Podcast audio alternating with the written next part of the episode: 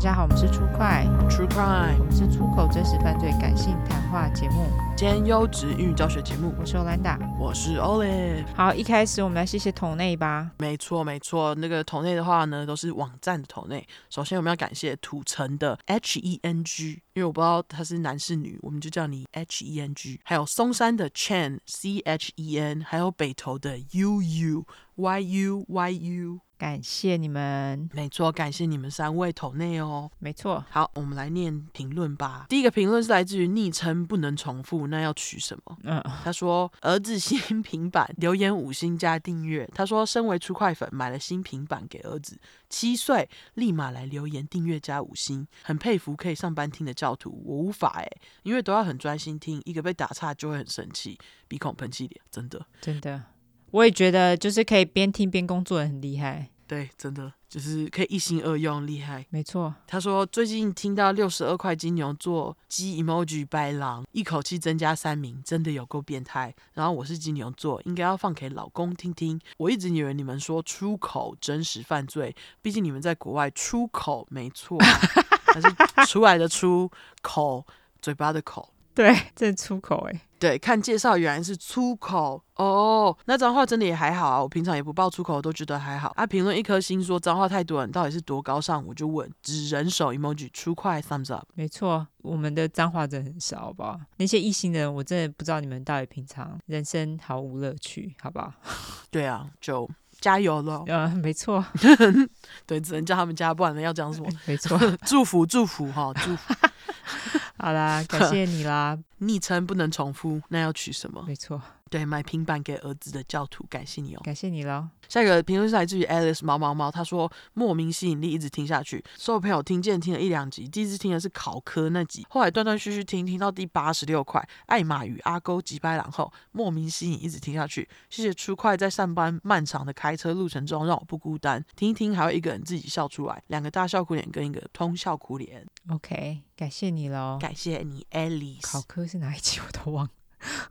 考科应该是小块吧，我记得。哦哦，对对对对对对对，就是有一对夫妻去吃考科，结果就遇到那个抢匪还是什么的，遇到流氓吧？哎，流氓流氓，八加九的。感谢你哦，Alex 猫猫猫。对，那个考科直接让我们想到了关键字多重要，大家。真的，我想说我们是哪一个大块讲到考科？没有，是小块嘿。好，感谢 Alice 哦。没错，感谢您。下一个是来自于我是六丹尼尔。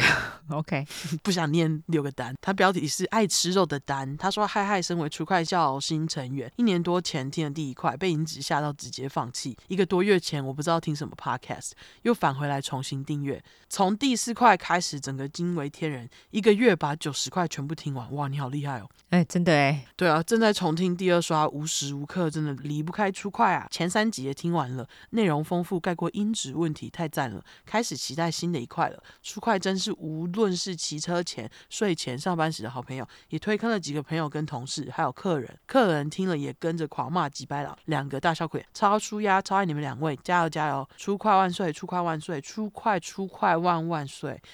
四个拍手有没有？你要快断气！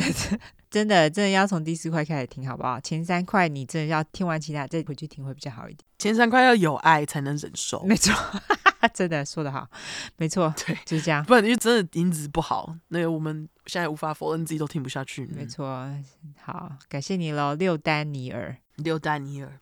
好，那下一个是来自于 Karina 一零零九，天秤座。对，它的标题是九九九，跟到最新一集还没被念到留言来更新一下。从第一块开始听，听到二十六块的时候，想说为什么两个人很像喝醉，讲话这么慢？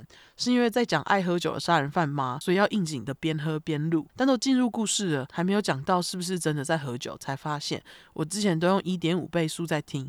昨天听别的 podcast 忘记调回来，本来想说全部听完再来留言，但被自己吓到笑翻，赶快再来留一下。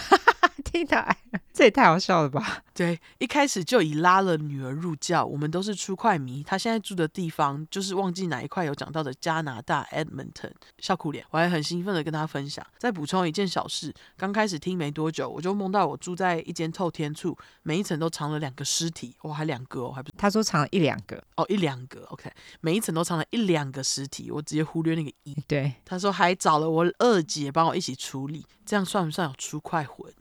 两个大笑哭脸。他是梦到，OK，梦到，对，好，算你有出快魂，好不好？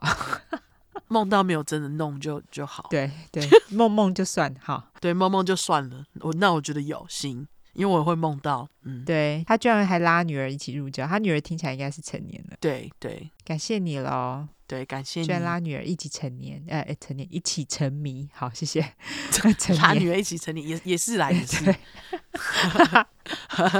好，感谢你喽，感谢你，Karina。好，下一个是来自 Rainbow Shoe S H O U 哈，它的标题是五星好评，刮胡问号，为什么要问号？当然是五星好评啊。他说虽然留过两次言都没有被念到，再次来挑战一下啊！我刚刚有按五星好评了，但点进来留言处不知道为啥新鲜的地方看起来还是黑黑的诶，希望有给星成功，有你给成功了哈。有，他还一个勋章 emoji，然后五星再加一个勋章。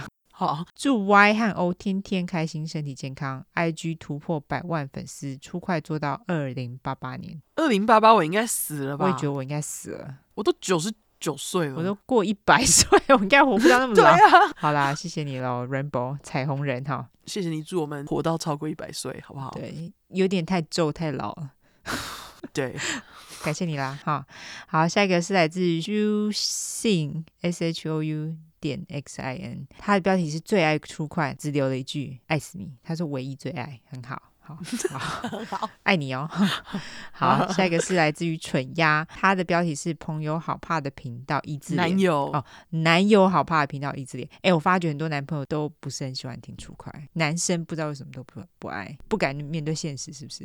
因为他们不需要担心呢、啊。对，为什么你们那么爱接触这么恐怖的东西？你就是接触太太多什么的。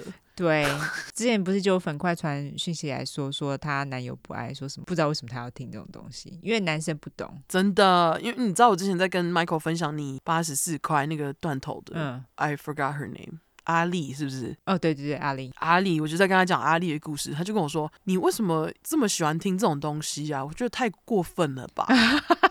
我就说这是真的哎，我说你这是不想面对现实，真的。对啊，我说这就是真的啊，就是真的发生过的，我又没有在捏造事实，真的没错。而且他为什么会说你爱听，并不是什么爱听不爱听，这种事情就是发生了，我们就是要知道它，好吧？对对，不要逃避现实，各位男性们。没错，好，我们来念念 留言内容。他说，虽然才听到第六十八块，但等不及要先来留言了。当初是朋友刮胡上线，因为知道我爱犯罪故事，大力推荐我听粗快，一听爱上，双眼爱心脸。一开始是使用男友的 KKBOX 在听，男友超怕这类故事，那阵子我还会装睡，故意讲可怕的梦话来欺负男友。刮胡三个大笑哭脸，诶，他还帮我们把那个大笑哭脸给写出来。他气到直接把我手机里的 KKBOX 删掉，说不准再听了，你会被影响。跟我的上线说后，他叫我改用播客，我就开始不停的上班听、骑车听。因为跟男友是同居室友，只要是一个人的时候都在听，两个欠扁脸。某天上线说某集有烂肉照片，他很吃不消，我就加速一直听，因为很想看照片在第几块。终于被我找到了，但我没吃不消，还看得很仔细。两个大笑哭脸，上线还喊我这个变态。听个犯罪故事也能笑出来的，大概就你们了。歪场口误跟我很像，刮胡杀开人犯的玩笑。好，三哈也很爱欧，突然唱歌，还有有时结尾突然冒一句话，真的会笑死。有个可爱的啦，你们非常感谢你们优质频道三个爱心。做频道很辛苦，但是身体也要顾好哦。一直健健康康、快快乐乐的，不要有压力的做频道。两个爱心脸，真的，你才感冒哦，现在感冒。哦，对对，我现在是身体不好之人，对，真的是 对，要好好保重。OK，真的好，好，好，感谢你喽，蠢鸭。男友直接删他手机里面的那个 KKBOX 也太靠背了吧？我觉得超靠背，就手机又不是你的，三 P 删的。还呛他，奇怪哎、欸，真的是。好了，对对不起，不要骂你男友。对对对，男友不要这么专制啦，吼。不是啊，那就是也太胆小了吧。好啦，每每个人能接受不一样。嘿，好了好了，OK OK，好，嘿，尊重尊重，嘿，尊重男友。好吧好吧，好，说一句，好好，下一个是来自于 S 二零二零八，它的标题是苏菲婆婆有投稿故事买贴图爽，被朋友推坑，从二零二三年二月多开始听到八月，已听到小块一零三，大块八十一，我开始害怕赶上进度，听完的空虚感，点点点，你们的声音是我喜欢的音色，爽，他应该已经听完了。身为粉块要来留言，要投稿故事，刮胡希望可以被念到，还要买不怕抢不到的 YO 贴图，爽！一开始觉得相见恨晚，现在觉得一点也不晚。这么多集数能听，爽！如果能被念到水瓶女孩的我会更爽，歪嘴笑脸，好好爽，好爽，念到了应该很爽了哈。对，苏菲婆婆爽哦，对。感谢你 S 二零二零八，好，下一个是应该是二四吧，哈，应该是吧，还是三四啊？那个应该是二吧？可是他那个旁边有三，那个感觉是简写啊，还是哦，没关系，我我其实不知道这字要怎么念，OK，所以好，总之。它的标题是不知道为什么每次按过五星之后再回来看星星又不见了，这是要点点点。呃，我觉得好像 Apple Podcast 他们好像蛮多 bug，所以就是总之就是你五星有留到了，好，感谢你。有有有，你有。它的标题是那个烂牙的结尾，真的只想讲一句过街老鼠人人喊打。以前只觉得这是夸饰语句，没想到真的会发生的耶，当然会发生啊。哦，真的会，真的会，因为就是现实生活中就是有这种老鼠。对啊，而且它是老鼠屎，好不好？老鼠之王，而、呃、不是老鼠屎，屎之王，屎之王，老鼠屎之王，这样可以吧？对对，好啦，那感谢大家的留言啦，没错，大家留言留起来好吗？没错，没错。好，我有一个纠错，请纠，就是有好心人士来纠错，因为我眼馋哦。九十三块日本小学生杀人事件那块，在我的故事里面呢、啊，我不是有讲到那个失业仔跑去登入受害者的社交软体吗？对，就是在那里把人家的那个东西删掉。我当时是写说他删掉之后几天又重新上传，嗯，但其实事实上是重新上传评论的是被害者，不是加害者哦。我整个眼残看错，所以我们才会觉得那边很奇怪，为什么要把它删掉又重上传？哦。哦，OK，OK，原来如此。对对对，所以就是重新上传是受害者。如果再稍微去细查一下，受害者好像当时在重上传的时候就有说，他知道他的那个账号有被弄过这样子。哦，原来如此。了解，这位粉块还很热心的补充哦，他说就是上一块九十八块，他说 paraphilia 的维基提到，包括但不限于的意思是包括恋物癖、恋童癖，但是不是单纯只有提到这几项。哦，意思是说他们也包含在里面就对了啦。对对，OK OK，好好。好，感谢你来解释，好，中文不好，就这样。没有，谢谢大家。对，谢谢，谢谢。那我就来免责声明喽。没问题。因为我们的主题在讲有关血腥暴力或性虐待内容，建议有类似创伤或经验的人，还有不喜欢这类题材，你就不要听了。四五岁下也不要听，妈妈带着也不要。我们会用比较轻松的方式去讲这些故事，但并不代表我们不尊重受害者。毕竟案件内容都很沉重，我们都是开杀人犯玩笑，对于死者会给予绝对的尊重。还有我们的故事就是充满偏见，因为我们不爽就是会骂人。我们不是媒体，不是警察机构，没有义务保持客观中立。要听客观中立故事的人可以转台或者自己去找资料，最客观中立，不要再跟我们靠北了哈。另外，我们住在美国有一段时间，所以还是会中英文夹杂，毕竟这是翻译的故事。我们还英语教学，优质英语教学节目呢。那有玻璃心的人这边给你警告，我们逮到机会就说中国坏话。所以，假使你不喜欢我们讲中国的坏话，就不要听啦。不喜欢听脏话的人哦，你可以直接关掉哈。我们就无缘拜拜。我们脏话真的讲很少，好不好？好。另外，我们如果有提到任何加害人有心理疾病的话，并不代表你有心理疾病就会干这些事情。有很多人有一样的心理疾病，也是充满争气啊。所以，如果我们今天骂加害者，并不代表骂所有有相同心理疾病的人，大家就不要自己对号入座喽。没错。好，那这一次是我先讲嘛？对，这是我们两个要讲的案子，应该都是蛮有争议的案子啊。哈，我觉得算有主题，有啦，有主题，不是算，就是有主题，特别配合，有就是有主题。对，身为父母的人应该听了都会觉得有点爽，至少我是蛮爽的啦。真的，我也是。相信大家应该都跟我感觉差不多，但是听了就知道了。总之，这次既然是有争议的案子，我们就不叫我们的主角吉白狼，因为哦，对，他们不是吉白狼，应该是说他们是不是吉白狼，大家自己去判断。我们自己个人觉得他们不能叫吉白狼，就是有争议。有对对，这次的故事呢，要出国，我这次来到德国，哎。我有德国诶，在欧洲嘛，欧洲那个做各国都是一家，好不好？很近很近，嘿嘿，好好，好，这样子应该就是各国人听到都很美受，什么法国人会觉得美受，尤其现在又在打仗，没有这种事。打仗是在中东啦，是的，但是就是欧洲那边呢，东欧，我不知道中东算不算欧洲诶，中东就在欧洲跟亚洲的交界，就是这样。对，那总之我直接公布主角的名字，他的名字叫做 Marianne Bachmeier 呀，他是德国人，德文。对，如果你用英文念的话，他就是 Marianne Bachmeier，德文很难念，就像要知道的人自己去 Google 翻译。那我这边就叫阿美。好。我来从阿美的背景开始，阿美她是出生于一九五零年六月三号，双子座，跟一个家人同星座，跟我一直靠背的家人同星座。对，我觉得她的个性也蛮双子的，对，听了就知道。她的出生地呢是在西德一个叫做 Sarstedt，S A R S T E。D T z a s h d e 它是德文发音啦，中文是翻萨尔施泰特一个小镇，翻译也太长，我这边就直接叫它萨尔镇。阿美的父母呢是在第二次世界大战末期，也就是一九四五年的时候，为了逃避俄罗斯红军，因为那时候就是德国遭受到很多国攻击，那那时候俄国也攻击他们，他们是从东普鲁士逃到萨尔镇难民。哎，我本来想跟大家讲一下东普鲁士是啥回，但是妈的有个复杂，一讲下去就直接一集历史课，所以我这边直接略哈。反正大家只要知道东普鲁士是位在德国东边，现在隶属立陶宛跟俄罗斯即可。你看还属于两个国家，就知道欧洲打仗他们就是抢地抢来抢去，有的没的，麻烦自己去听历史频道哈。历史地理频道。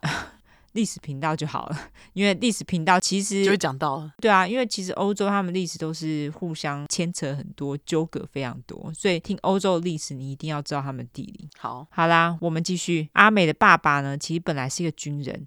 而且他本来隶属的单位是一个叫做 Waffen SS，也有德文啊，德文我就不念哈，看起来很难念，非常难念。Waffen W A F F E N，然后 SS 这样子，它中文是直翻成武装亲卫队。那是什么的武装亲卫队嘞？是纳粹的武装亲卫队哦。所以他爸爸是纳粹，哦、据说他们对敌人也是相当凶残，而且美爸还曾经得到 The Knight's Cross 骑士十字勋章，据说是当时纳粹成员最高的荣誉勋章。是最会杀吗？有可能，有可能是杀人杀的还不错，我猜。哦、好。所以这当然也意味着，既然美爸是军人，阿美她从小就是接受美爸军事教育长大的。美爸妈两个人，他们也都是相当虔诚的基督教徒。但是从军队退伍的美爸，他在退伍后，因为难以适应普通人的正常生活，所以他就开始酗酒。他也成为阿美他们家附近酒吧的常客。在经过酒精的催化后，美爸的脾气也变得非常暴躁。想当然尔，阿美的家庭生活不是太宁静啦。美爸妈在一九五四年阿美四岁的时候，他们就离婚了。毕竟爸爸脾气那么暴躁，妈妈应该受不了。美妈也没有多久就再婚了。她的继父呢是一个卡车司机。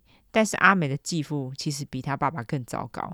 据阿美说，他的继父根本就是一个暴君，经常会殴打阿美。这让阿美其实更想比较不糟糕的美爸。虽然说阿美她想要跟美爸多多相处，但是阿美她只有在周末的时候能够见到美爸。阿美她在年纪大一点之后呢，也经常会去翘课去找美爸。在阿美她进入青春期后，阿美跟妈妈还有继父的冲突就一直都没有断过。阿美的妈妈和继父也把阿美踢出家门多次哦。也在这个期间。因为他多次无家可归嘛，所以他后来也在一间迪斯科舞厅被人强暴。大家应该还知道 disco 舞厅是什么哈？就是舞厅啦，好不好？就是大家会穿那个喇叭裤啊，然后上面有一个那个 disco ball。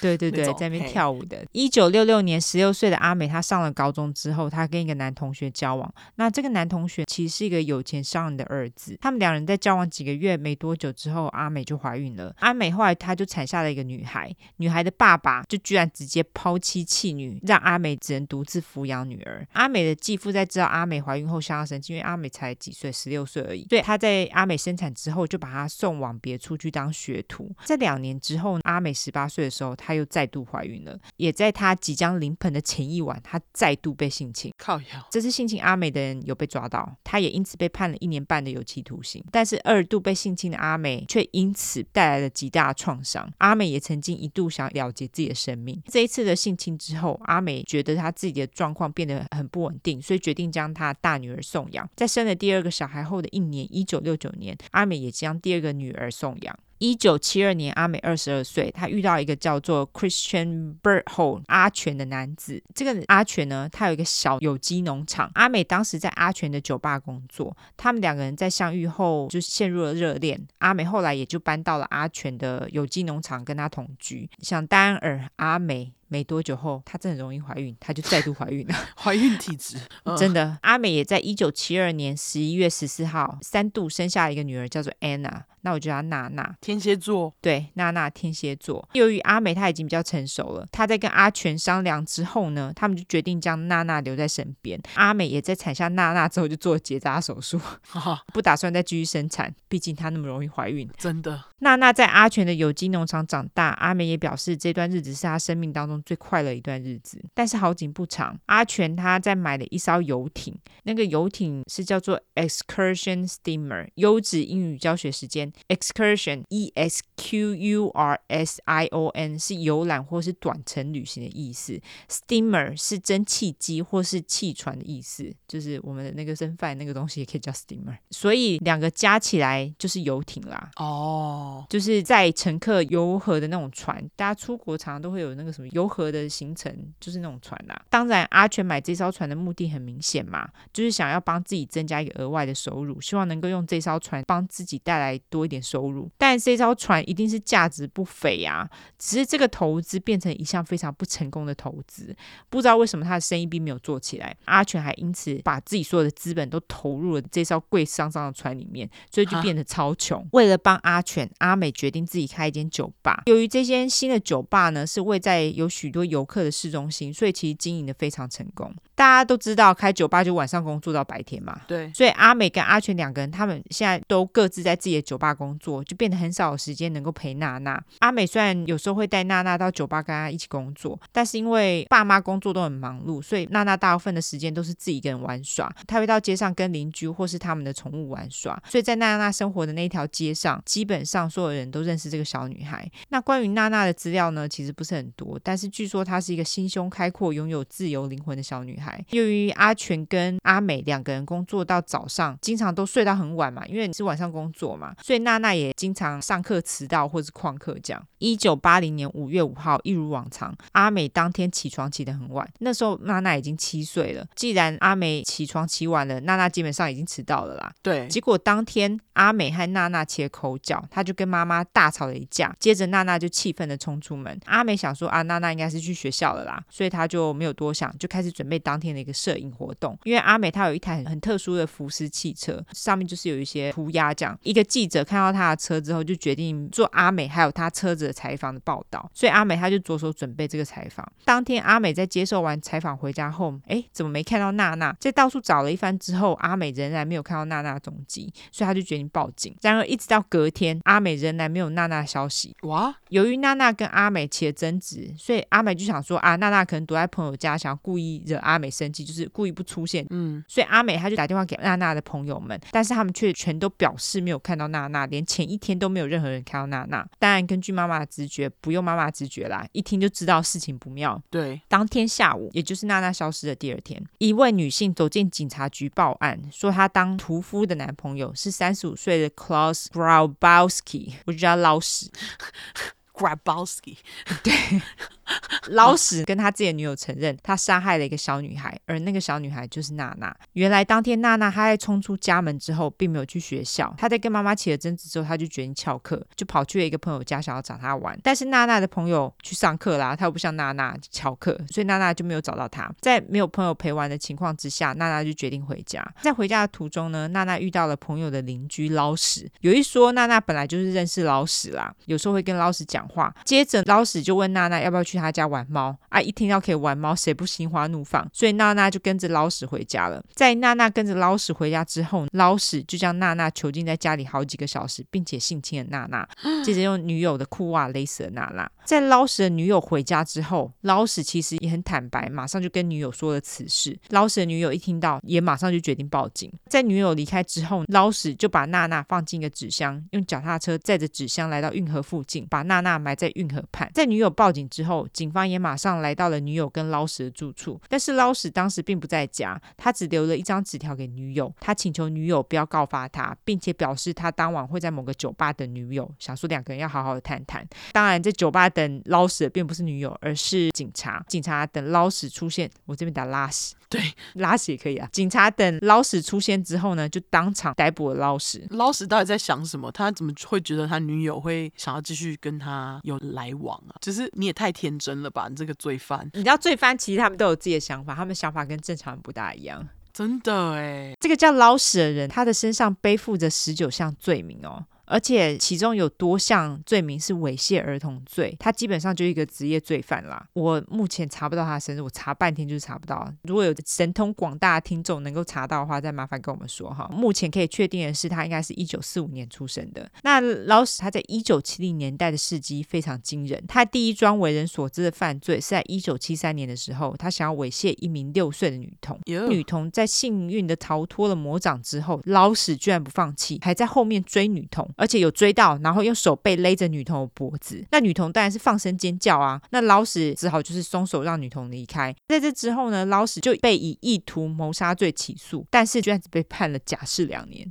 两年之后，一九七五年，他又因为猥亵两名女童被逮捕。捞屎他在被逮捕之后，他就去做心理评估，心理医生认为捞屎有不寻常的性成瘾，使得捞屎无法控制他自己的性冲动。所以在一九七六年的时候，法院判定捞屎必须待在罪犯专属精神病院接受化学阉割。好。我来简单的说一下化学阉割，这是啥小？好，其实在这之前呢、啊，我以为是化学阉割是用某些化学，然后比较不会痛的方法去把男生的 GG 给阉掉，但是实际上并不是这样。所谓的化学阉割呢，或是化学去势，英文是 chemical castration，是用注射药物的方式来减少男性荷尔蒙抑制性的冲动，跟实际上动手术阉割是不一样的。意思就是说，GG 还是在，但是会因为药物的关系而失去性冲动。当然，这也代表这个化学阉割。是可逆的。虽然说化学阉割并没有真的把 GG 割掉，但是居然还是充满了争议。但又是因为什么犯罪的人权呐、啊，还有一些副作用之类的。据说化学阉割的副作用有脂肪增加，因为雄激素减少嘛，还有骨质疏松、心血管疾病、乳房会变大、体毛跟肌肉减少。老实说，我觉得这有什么好争议的？跟性罪犯讲人权，那被侵害的人的人权在哪里？我就问，这些副作用难道会比被性侵害的人所背负一辈子的创伤还要大吗？更何况他又是性侵小孩子。的对啊，他对这些低于十岁的小孩到底是造成多大的创伤，怎么都不讲。所以为什么要讲他们人权？其实我是不大懂啦。而且化学阉割是可逆的，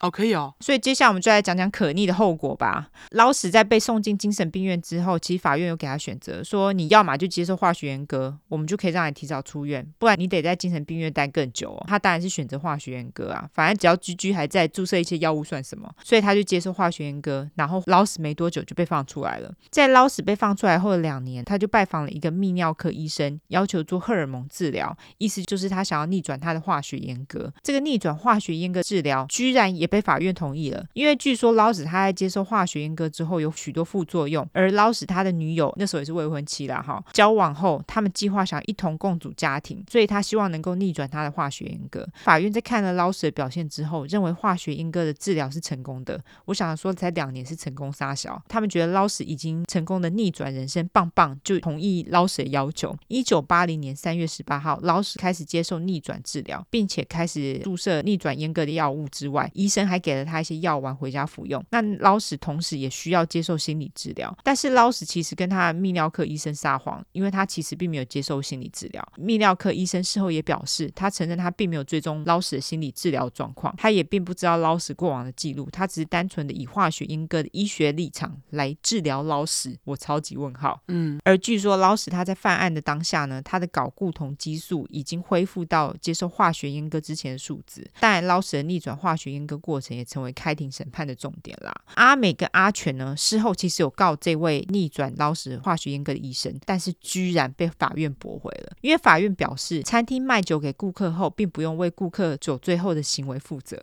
哦，你不觉得很鸡掰吗？对啊，你医院跟餐厅哪里一一样啊？对啊，不一样吧？真的是莫名其妙。在警方逮捕了捞屎之后，捞屎表示他从来就没有想要猥亵娜娜，还一直否认对娜娜做了任何肢体上的接触。捞屎更进一步说：“哎呦，是那个娜娜，她故意挑衅我啦！说如果我不给她五马克，那个是德国当时的币值哈，在他们进入欧元之前的币值，那时候五马克大概是现在的十一块美金，才十一块美金。他说如果不给我五马克的话，他就要跟他的妈妈。”阿美说：“捞屎碰了他。”捞屎在听到这个威胁之后呢，居然非常生气，因为假使娜娜跟阿美说了这件事情，他可能会回去坐牢，而且他的未婚妻还会离开他。我心里就想说：“阿杀人就不会吗？” 对啊，到底在想什么？对啊，我觉得他的逻辑也很奇怪，超怪的啊。捞屎他就觉得这个小女孩以为他是谁啊，居然敢威胁他。这时候捞屎呢，就看着坐在椅子上娜娜，在娜娜身边正好有一双女友的裤袜，就决定用那双裤袜勒毙这个该死的小女孩。据说当下娜娜有反抗。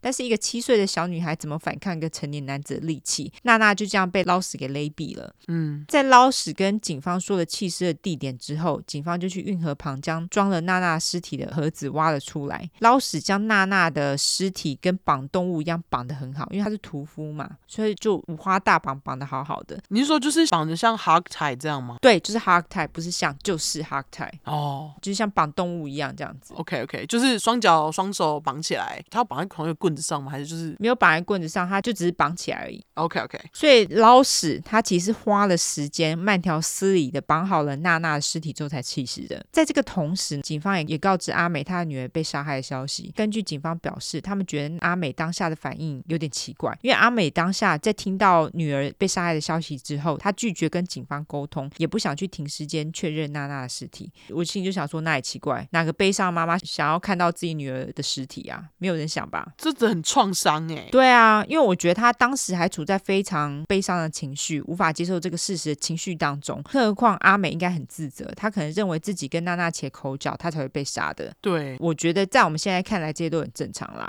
但是因为当时警方很少遇到这样的状况，导致他们不知道该如何处理这种状况。那在警方告知了阿美娜娜的死讯后，他们也让阿美读了捞屎的自白。阿美看了当然就是非常美颂啊，因为捞屎说娜娜威胁他嘛。阿美后来帮娜娜办了一个非常隆重，并且跟宗教一点都沾不上边的丧礼，因为他就是很北宋自己的父母，就是非常的 religious。嘿。在逮捕捞死后的一年，终于开庭审判了。辩方表示，捞屎是因为接受了荷尔蒙治疗才干下这件事的啦。他们还故意强调，阿美其实根本就忽略娜娜，因为她在酒吧上班，白天都在睡觉。娜娜基本上就在街上长大呢。捞屎他也在庭上详细的说了自己是如何杀害娜娜的经过。他说，娜娜坐在椅子上，他是从背后接近娜娜的，还说他是如何看着娜娜生命消失在自己的手里。在审判第二天，帮拉屎。拉屎，捞屎。你一直讲拉屎，我可能应该要叫他拉屎哦。帮捞屎逆转化学阉割的医生，他就上台作证了。他说捞屎跟他说，他之所以会被施行化学阉割，是因为他是一个铺路狂啦。就因为这样子，所以医生并没有真的去查证捞屎是否讲的是真的。那这个部分的审判呢，据说当时在媒体也是疯狂的讨论。阿美她当然是每天都会到场，并且坐在第一排观看审判呐、啊。但是据说阿美也没有乖乖坐在那边，她有时候会失控大喊说：“你说些什么啊？你这只猪！”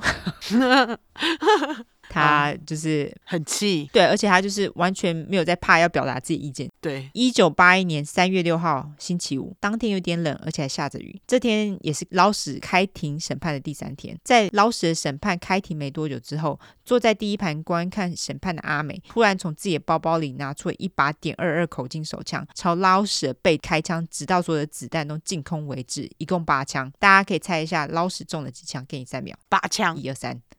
哎，不远哦，他中了七枪，哎，只少一枪。等一下，阿美是什么星座？拍谁忘记了？再回去看。他双子座。哦，不要惹双子座，好可怕。我觉得那个跟他同天的那个亲友，感觉也是会可以开枪这么准的，对。当然也导致老史他中了七枪嘛，他根本就是当场倒地死亡，毫无生存的机会。根据当时法官说呢，在开完枪后，他听到阿美说：“他杀了我女儿，我想要朝他的脸开枪，但是很不幸的，我只能从他的背开枪。我希望他死了。”哇！在开完枪之后，阿美他其实也直接就是把枪丢在一边，直接就范。警方他们也当场逮捕了阿美。并且以一级谋杀罪起诉阿美。在一旁，娜娜的爸爸也就是阿全看到了整个经过，他就喃喃地说：“他做了，他真的做了。” She did it. She actually did it. 好，说到这边，我知道所有的父母都觉得重啦。不止你们哈，当时其实很多人也觉得阿美真的干得好。在阿美她当庭杀了捞屎之后呢，媒体马上大肆报道，而所有有小孩的父母都说他们完全可以了解为什么阿美这么做，而且他们还说，他们如果是阿美，他们也会做一模一样的事。有的人甚至还说，他们可能会做出更进一步的举动，例如说什么呃折磨捞屎之类的，因为他们觉得直接枪杀杀了自己的小孩的人实在太便宜他了。更何况他还性侵，对他们觉得他根本就没有感受到痛苦啊，因为枪杀。他就直接死亡嘛？对，阿美也在一夕之间名声大噪，媒体称她为 The Revenge Mother，复仇的母亲。阿美的照片出现在各大报纸头版，还有杂志封面，她也因此收到一堆人送的花，许多人还附上卡片来赞扬她做的事情。其中一个卡片讲说，她是来自于一个爷爷。我会做一样的事，你不孤单，实在太有勇气了。不止如此，在事发后的一周，阿美收到各界捐给她的打官司费用，总计十万马克，约现在的二十二万美金，台币大概六百六十万。因为大家都认为阿美这么做是为了自己的女儿，他们都觉得应该看在这件事情份上，她应该要被判无罪才是。但是很不幸的，因为捞屎他那时候还在接受审判嘛。还没有被判刑，意思就是说他没有被正式判有罪，在正式被判刑之前，所有人都是无罪的。所以从法律的层面来看，阿美其实是杀了一个无辜的人。哦，当时对检察官还有法官来说，这也是非常困难的一个案子。如果真的就直接判阿美无罪，就等于开了一扇以正义之名实行私刑之时的大门。但是法官和检察官他们也必须承受来自于各界的压力，那个压力就是希望他们能够无罪释放阿美的压力。阿美在被逮捕之后不久就被保释了。但是在八月十四号，又因为警方接到不知道什么线报，说阿美会对公众造成危险，而再度逮捕阿美。阿美也因此必须在监牢中等待审判。他在等待审判的这十五个月的期间，他总共企图自杀五次。法院于是就派了心理医生帮阿美做评估还有治疗，但是阿美他拒绝合作啦。但法院最终判定阿美在接受审判前必须待在精神病院里面接受治疗。阿美的审判呢是在一九八三年三月二号开庭。是说粉块们听了这。这么久，应该对一级谋杀罪都有基本了解。如果检方他们要举证犯人是否真的犯了一级谋杀罪，就必须要找出他预谋杀害他人的证据嘛，对不对？对。所以检方必须向法院陈述阿美是否预谋杀害老史。而阿全在事发之后的反应呢，其实也成为非常重要的证据之一，因为这代表阿美可能在事前真的计划要杀害老史，而且还跟阿全讨论过此事。他们还认为阿美事前买了枪，并且在酒吧的地下室练靶。但是阿美说。说他承认，他的确在娜娜被杀害之后买了枪，并且将枪藏在娜娜的坟墓当中。但是他买枪是因为他觉得没有安全感，是要做自我防卫用的，并不是为了杀害老师买的。而且还否认他曾经在酒吧的地下室练靶。但是大家都知道，阿美能够在短时间之内从包包拿出枪，然后把枪的安全阀快速打开，开了八枪，有七枪都射中，还蛮准的呢。说没有练靶其实是有点牵强啦。对。就是我到现在还要把那个枪的安全阀打开，我都还要看着，我才能办得到。所以他不用看，然后就能办到，应该是练很久了啦。对，这边要说一下的是，阿美距离老死其实有三公尺半诶。蛮远的哎，哦，真的耶，不算是很近的距离耶，所以其实他能够中七枪，他算是很准 神枪手，好不好？不止如此呢，检察官还强调，阿美由于没有办法全心全意的照顾娜娜，其实已经打算帮娜娜找寄养家庭照顾了。既然他已经打算要将孩子送养了，根本就不是一个好妈妈，怎么可能会在乎真的即将要送养的孩子而杀害老屎嘞？我觉得这检察官很鸡白，很鸡白。就算他真的要把孩子送养，他也是想要亲自找一个人送养啊。他也不是不关心自己的孩子啊。我觉得不管怎样，捞屎就是侵害了人家的女儿啊。在你讲这些的意思到底是要干嘛？他就是要塑造她不是一个好妈妈形象，好靠摇，就是要说哦，那个阿美不是一个好妈妈，她怎么可能会在乎自己的女儿？怎么可能不在乎啊？对啊。总之，阿美的辩护律师团他是说，阿美是在悲伤的情绪之下才做出了冲动举动。阿美她自己也表示，她以为捞屎当天其实是要作证，想要说更多的谎言，也就是娜娜威胁她跟她要钱的事啦，来为自己的行为脱罪，所以他当天才想杀了老死的。阿美的审判总共为期二十五天，旁听的座位每天都爆满，大多数都是已经当妈的女性到场支持。由于到场人数太众多了，还因此更改到比较大、座位也比较多的法院来审判。最后的结果呢，是一级谋杀罪被取消了，但是阿美被判了 manslaughter，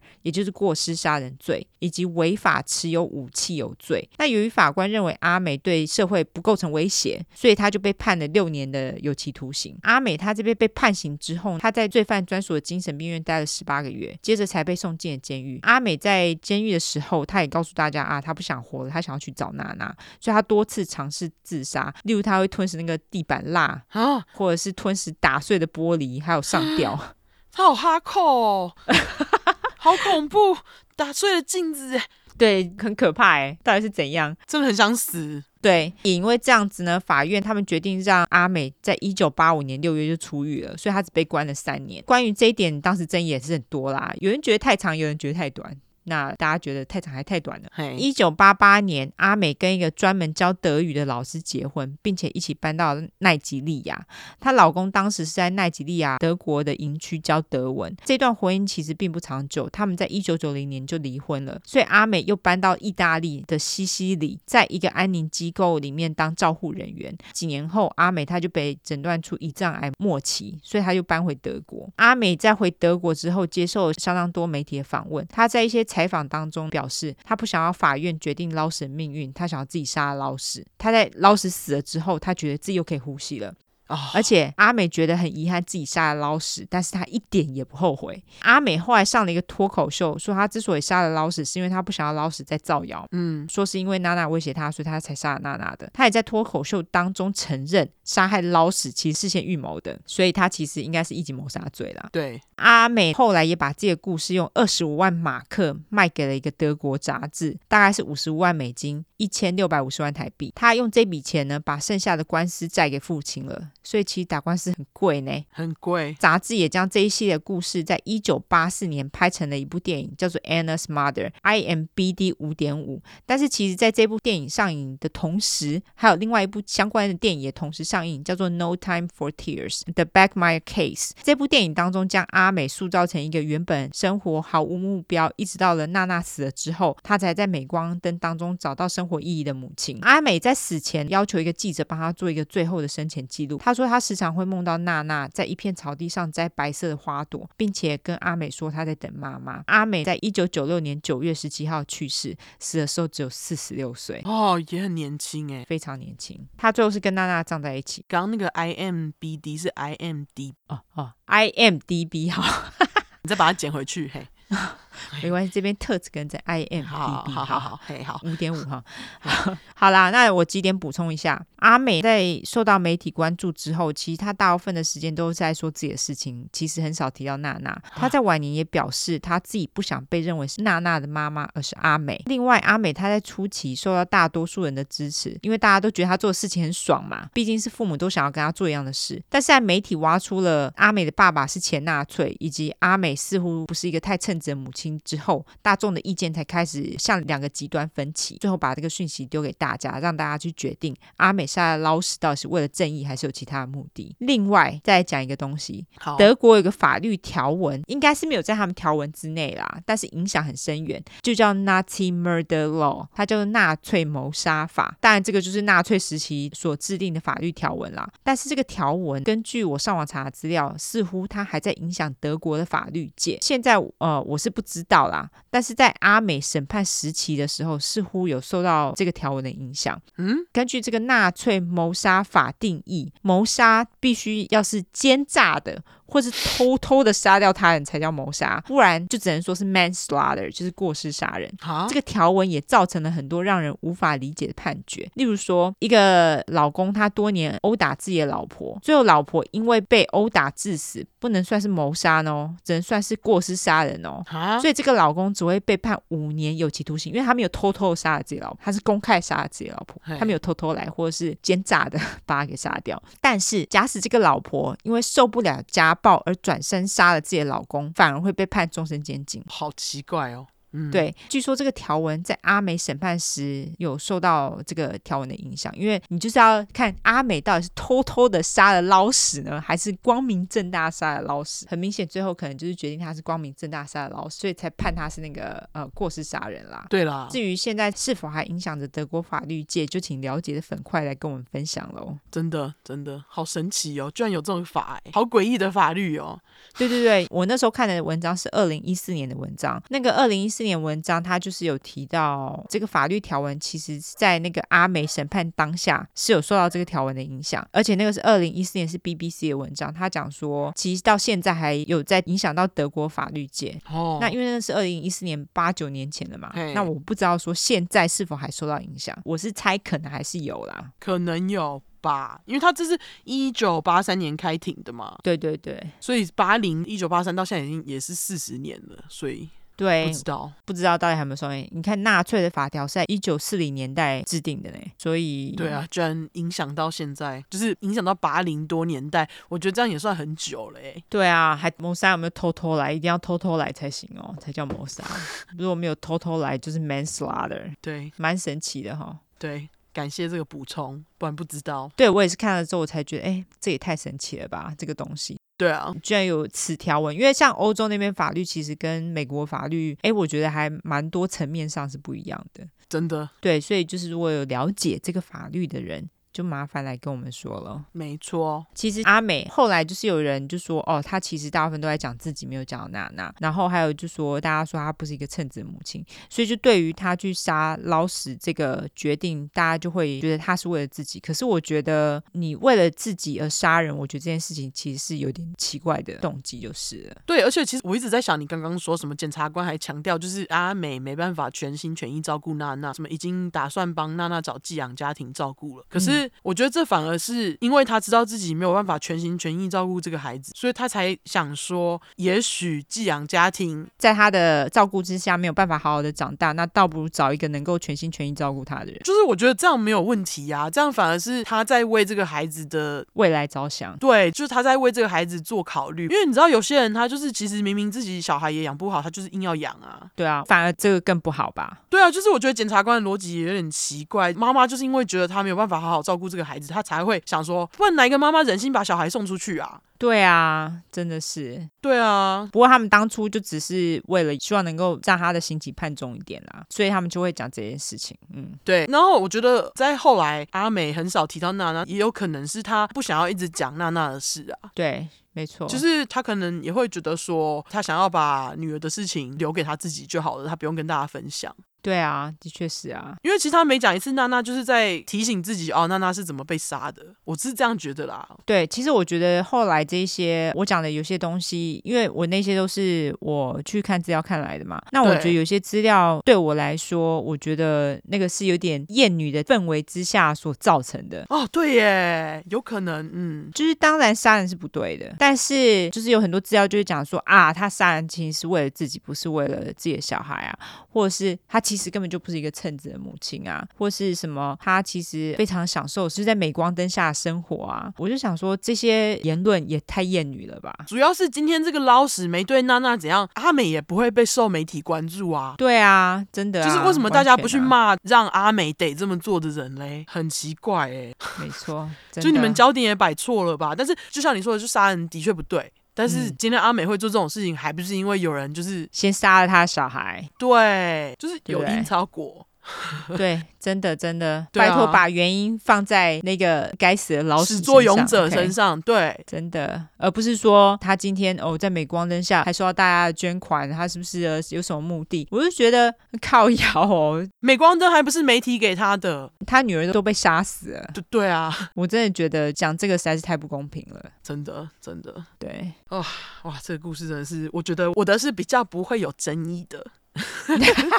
好好，因为我那个他算是蛮有自制力的，这样子。OK，不知道他怎么忍的，嘿，好厉害。好，那就这样。好，好，晚安，晚安。好，那刚刚听完 Y 说为女儿报仇的复仇者妈妈，现在换我来跟大家讲复仇者爸爸。而且前面就跟大家说了，我一定要带大家去欧洲，有没有期待啊？等一下，木鱼忘了拿。木鱼。对，有没有很期待啊？因为有没有很期待就要敲木鱼？好好好，好期待哦！好啊，对，这次呢案件当中的受害者跟你那个一样，也是个女儿。嗯，那女儿的名字是 Kalinka Bamburski。嗯，这当然是英文念法。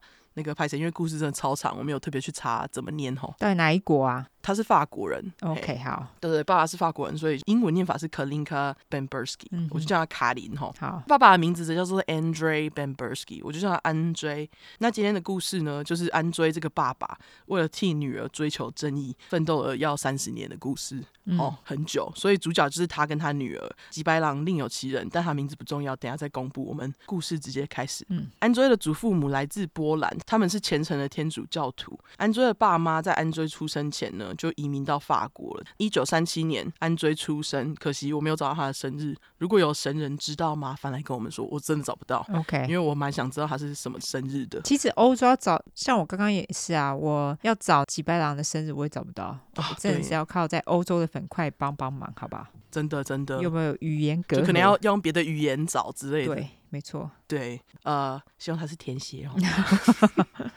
对，那总之呢，一九三九年二次世界大战开打嘛，当时安追其实才两岁，在二战期间呢，两岁的安追，我不确定他是两岁的时候还是什么时候，反正他就是他还小的时候，他跟家人就因为战争被分开，因为家人被德国人抓走这样子。嗯，直到安追九岁，一九四五那年，他才和家人团聚，后来一家人就在德国住了下来。成年以后，安追的工作是会计师。二十岁初期，安追认识了同样因为二战从法国搬到德国的金发女子 Danielle Gaugnin，我就叫她冈宁。嗯，接着他们就结婚了。五十年代中期，夫妻俩搬到摩洛哥的海边城市 Casablanca 住。后来呢，两个人就在一九六七年八月七号生下大女儿卡琳。卡琳是狮子座。嗯，接着呢，三年以后，安追跟冈宁又生下了卡琳弟。Nicholas Bembursky，那搬家不久，他们认识了住在同条街上的邻居 Dieter Kronbach，也就是安追一家。等一下，我觉得就是会后悔认识的人。好，因为他就是本案件的吉白狼，他的名字其实是德文，故事里面我就叫他翘胎，嗯，因为他那个 last name Kronbach 让我想到那个 crowbar。翘胎铁，念起来发音好像。哦、oh，OK，对对对，再加上他翘胎哥，所以我就叫他翘胎。好，哦，对。那翘胎爸他是德国人，他在德国国防军当军官。翘胎是在德国出生的，他生日是一九三五年五月五号，金牛座。好，翘胎他比安追大两岁，一样也是在二战期间长大，就他们两个的背景其实有点像这样子。嗯，那翘胎他长大后是以非常优秀的成绩在大学毕业，并当上医生这样子。据说他是专门。看心脏跟内科的，而且就因为医术很好，他一下子就变得很有名，在当地是个名医这样子。然后他也因此变得很有钱。嗯，那在呃安追夫妻认识翘胎当时，翘胎是在摩洛哥德国的领事馆当医生。当时他是已婚，当时的翘胎的老婆已经是第二任了，这样子。那这个第二任老婆当时跟翘胎就是一起抚养，翘胎跟第一任老婆生了两个孩子。那关于这个第一任老婆，我等下再跟大家讲。齁。总言之呢，俏胎跟第二任老婆他们两个一起养了两个小孩嘛。这两个小孩其实跟安追还有刚宁小孩年纪差不多，他们就读的学校其实也一样，住的又很近，因为在同条街上嘛。两家也因此越走越近。谁知道呢？在卡林蒂出生后一两年，七零年代初期，刚宁跟俏胎就开始偷情，各自的另一半都被瞒在鼓里。一九七四年，安追带着冈宁搬回距离冈宁故乡不远的法国小镇，PAC Basque 定居。我不会念，但是我就是跟大家提供地名，有兴趣的人可以去查。今天那个地名我都不会特别去介绍，因为故事很长。好，对，但我就跟大家讲地名哈。Pec-Basque 是 P E C H B U S Q U E，自己去查。那跳台也在当年搬回德国南边城市。Bavaria，B A V A R I A，两个城市之间开车距离十三个半小时。隔年初某天，冈宁就突然跟安追说，他在开车距离他们家，距离法国小镇五小时远的法国东边某城市某房地产公司找到工作，他不想要错失这个工作机会，所以他就直接在当地城市租了一个公寓。他就跟安追说，他可不可以商量，周一到周五住那边，周末再回家探望安追跟两个小孩。嗯，安追听到老婆这么说，当然也就想说，哎。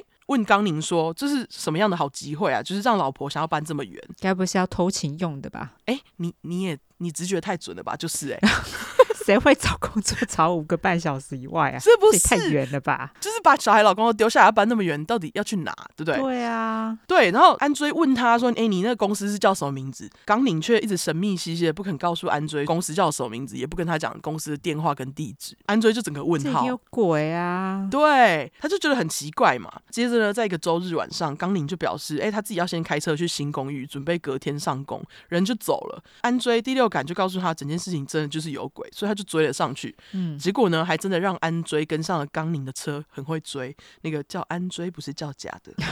OK，对，他不管怎样，开车半小时之后，刚宁开到离家只有半小时远的城市，他就把车开进了某公寓停车场。那这也表示刚宁说谎嘛，因为他不是说新公司是在离家五个小时远嘛？结果怎么半个小时后就停车了？嗯，安追就想说啊，你骗我这样。那后来安追就发现呢，刚宁在这个公寓整整待了一周，根本就没有去什么所谓的房地产公司上班。嗯，聪明的安追直接去问公寓门口警卫，他把刚领的外表形容给警卫，问警卫知不知道这个人是谁。警卫听完安追的叙述，马上表示：“哦，那个是翘胎的老婆啊。”安追听到整个 “excuse me”。法语，OK，Excuse me，才知道原来冈宁是为了跟克雄 （A.K.A. 前林区）翘台在一起。嗯，那一发现这件事情呢，安追当然马上就跟冈宁离婚。那他也得到了两个小孩的监护权，两个小孩就这样跟着安追住在法国。冈宁则是搬到翘台在德国的家。两年后，一九七七年，他们就结婚了。哦，所以翘台早就已经离婚了哦。我不知道他他他是怎么处理的，他那个私人生活很很乱。OK，我没有我没有去找那个时间表，这样子。对，他应该是离婚了。我，我还想说，他那时候已经搬回德国了呢，然后还为了刚宁跑到这个城市来，我还觉得蛮厉害的。我猜他可能是在搬回德国前，他就跟那个第二任老婆离婚了。我猜啦，应该是吧。对，然后小孩可能也不是他在他在养，所以他就直接对，有可能。但是那个小孩其实也不是第二任老婆，是第一任老婆的。所以，哦嗯、对那个部分我没有特别去找那个细节。他应该就是渣男，他他就是渣男，他就是 OK。对，等一下再跟大家说他那个渣渣的渣的事。好，OK。那总而言之呢，一九八零年，安追因为想念摩洛哥的生活，他决定带了两个小孩回摩洛哥住。冈宁知道，马上就抗议表示：“哎、欸，你没有随便把小孩移民的权利啦。嗯、而且摩洛哥又不是像法国离德国这么近，他不依。那于是呢，冈宁就直接向法院提出抗议，说他要监护权。那我不确定当时他们打官司的状况是怎样。不过安追最后是听律师的建议，放弃监护权。两个小孩也因此在一九八零年七月搬进妈妈冈宁跟继父翘台在德国的家。你知道他们两个人现在大概岁数是几岁吗？嗯，这时候翘台是四十五岁。呃，我是说小孩。哦，这时候小孩是十二十三岁。那弟弟差不多是十岁，OK OK，好，对对对，就是十三岁跟十岁这样子，OK，对，总之呢，就因为这样子，安追变成只有在特定假日才能看到儿女。那在卡琳跟弟弟搬进冈宁翘太家之后，他们两个人是读法语国际学校，因为冈宁跟安追在家都是讲法语，所以卡琳其实是不太会讲德语的。这样，嗯，一九八二年暑假，卡琳十四岁，当时的她留着一头金发，配上短刘海，加上她的蓝眼睛，真的是长得漂亮又可爱。据说她的个性很外向，不管是在家或在学校都很受欢迎，十分讨人喜欢。这样子，大家可以去看照片。卡琳真的是一个漂亮的法国女孩。嗯，根据安追，女儿卡琳还是一个运动健将，她的兴趣是 windsurfing。嗯，那 windsurfing，W I N D S U R F I N G，维基百科翻译风浪板或帆板。那根据维基百科呢，这是一种使用滑浪帆板进行的水上运动。那我觉得这运动最简单的解释就是，冲浪用的滑板上面有一片风帆，嗯、你就是站在上面靠抓这个风帆来控制怎么滑浪，这样子就是一种可以玩风又玩浪的运动。OK，所以就是很需要强大的核心肌肉这样子。嗯，维基百科还说这是一种结合了帆船、滑雪、滑板和滑雪运动的运动。反正听起来都是需要大量的核心。哈，嗯，那听说卡琳就滑得很好，就是真的是运动健将啊你。总之呢，那年暑假，卡琳跟妈妈说好八月可以去爸爸安追在法国的家住。哦，对，后来安追其实有从摩洛哥搬回法国，因为法国相对来讲还是离德国比较近嘛。嗯，卡琳想到要回法国，就非常非常的兴奋，因为就终于可以去跟爸爸住一阵子这样子。可是呢，很不幸的，卡琳因为几百两翘胎，没得活到那时候。一九八二年七月九号星期五，卡林去家里附近的 Lake Constance 康士坦兹湖冲浪。嗯，那这个湖又可以叫做 Lake Bodensee 波登湖。根据维基百科，这个波登湖位于瑞士、奥地利跟德国的交界处，所以是三国共同管理。那波登湖是当地最大的淡水湖，湖水很蓝很美，有兴趣可以去找照片来看。嗯，那总之呢，那天卡林他是从早冲浪到下午，他是大概在五点左右回家，说他因为玩很久觉得很累，所以当天晚上七点半，一家人坐在晚上吃完餐。坐在晚上哈，坐在餐桌上，我是这样讲吗？对对。嗯、当天晚上七点半，一家人在餐桌吃晚餐。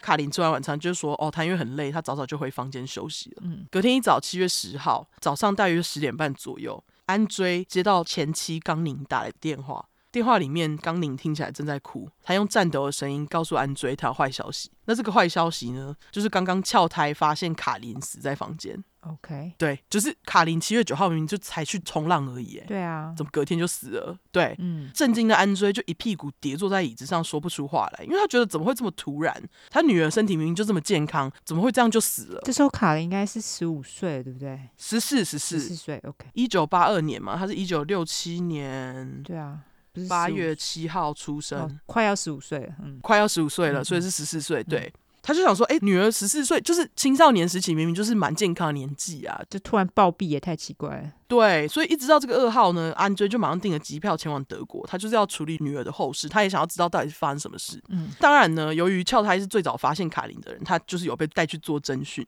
那根据翘胎当时的证词，他说七月九号晚上，卡琳很早就上床睡觉，晚上十点的时候，卡琳起床到厨房拿水喝，回房间之后呢，卡琳没有睡觉，而是看书，然后就看到晚上十二点这样，翘胎才要卡琳赶快把灯关掉去睡觉。隔天早上，翘胎早上起床，穿好马术服，准备要去骑马。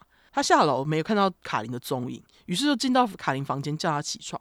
没想到只发现卡琳已经僵硬的身体，所以呢，翘太就跟警察说，他当下他就想到说自己是医生嘛，他应该有急救的药物可以去救卡琳。第一个反应就是先去办公室拿药，他就冲去拿了一个叫做 Coramin（C O R A M I N） 的东西，我不知道中文是翻什么，我去查查不到。但是这是一种可以让中枢神经系统产生反应的兴奋剂。那接着呢，他打完这一剂之后，他就发现怎么没用，他又跑去拿了两剂兴奋剂，又在卡琳的腿上打了其他两只。嗯，我不知道哎。我觉得蛮奇怪的。那总而言之，他跟警察说的说法是，他这次想要看看能不能让卡琳醒过来。这种是不是有点类似那一种，就是急救针的那种东西？可能吧，嗯，可能，嗯，对。可是俏台就说，他在打完这些针之后，卡琳还是没有反应，他才意识到太迟了，赶快报警。嗯，那因为上述这段过程叙述没有什么问题，起初也没有什么人怀疑翘胎有什么问题，这样安追也没有怀疑过他。而且在卡琳的丧礼上，翘胎看起来就跟安追还有冈宁一样难过。嗯，可是呢，在当年的十月，也就是卡琳死后三个月，安追终于拿到了尸检报告法文翻译版。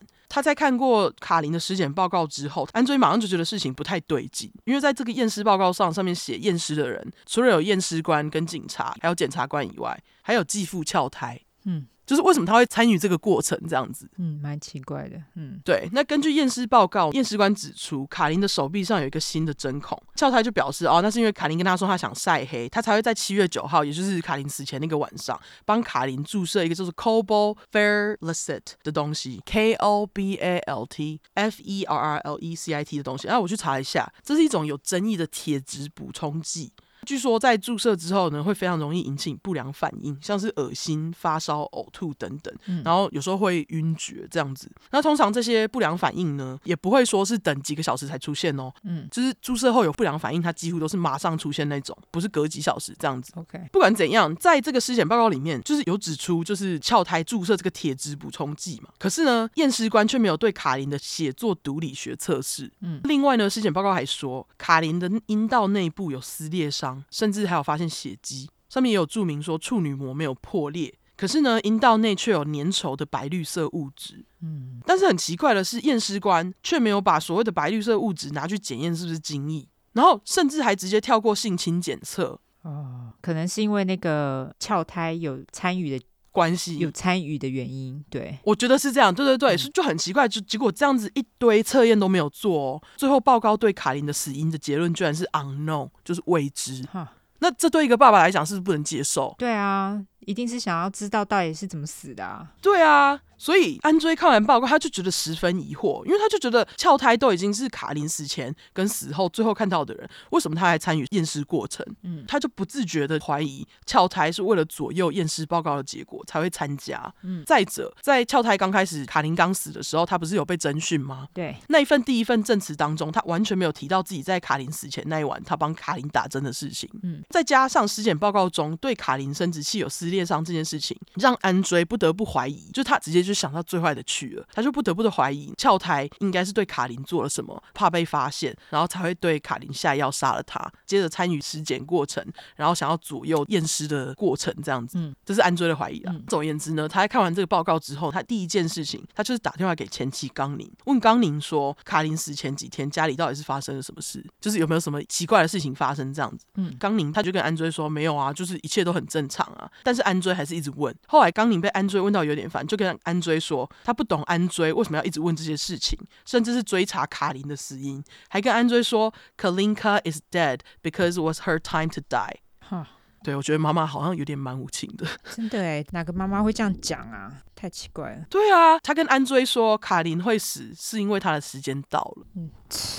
是不是？对啊，只是好奇怪哦。我听到这句话就哈，OK，好。所以其实这个回答也让安追对前妻刚宁非常不敢相信，因为他觉得女儿过世也才过三个多月，怎么刚宁好像就已经 move on 了？他好像就已经不在意女儿的死了这样子。对啊。但是安追并没有被刚宁的态度影响，他不放弃，他还把尸检报告拿去身边的朋友看，就是不同专业的朋友看。安追的朋友呢，也都觉得安追的怀疑是对的，也都非常支持他继续追查下去，因为这个 unknown 就是未。真的很奇怪嘛？对，那所以呢，安追马上就请了一位厉害的德国律师，希望律师可以将女儿的死当成谋杀案来调查。当然，安追的目标就是要起诉最可疑的翘胎。嗯，一九八三年二月，检察官在安追律师的压力之下，政府终于愿意请新的法医，就是另外的法医再次做尸检。当时的法医呢，也确实有在协议中发现翘胎说的所谓的铁质补充剂，就是 Cobalt-Farlesit。不过呢，法医却表示，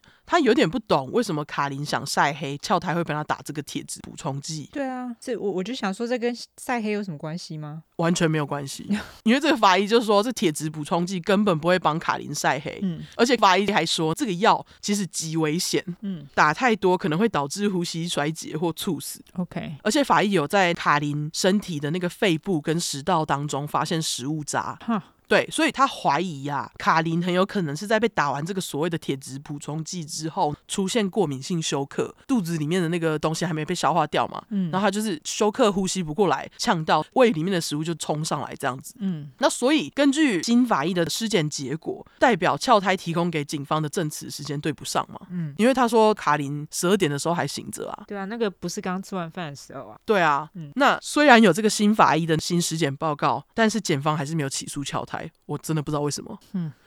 对，不过安追也不是什么省油的灯。既然政府无作为，他就直接自制传单到当地发。据说安追还蛮有良心的哦，他传单上他就指控住在镇上的某医生，他还没有写那个教材的名字哦，可能怕被告吧。他就把他的名字划掉。嗯，对对，他怕被告，嗯，上面就写说哦，这个医生啊，不止强暴还杀了他女儿。但是呢，德国政府、德国的警察甚至是检察官，却帮这位医生掩盖住了，就是想要请大家帮他讨回公道。嗯，那我刚刚就说了嘛，安追有把翘胎的名字划掉，但是后来翘胎居然有办法对安追提出诽谤诉讼，哎，就是名字明明就划掉，为什么可以这样？嗯，而且后来翘胎对他提出诽谤诉讼，还因此赢了五十万德国马克，哎，虾米？对，是不是虾米？就整个很虾米？对啊，这实在是太莫名了吧？帮安追打官司的律师会不会太弱了一点？对。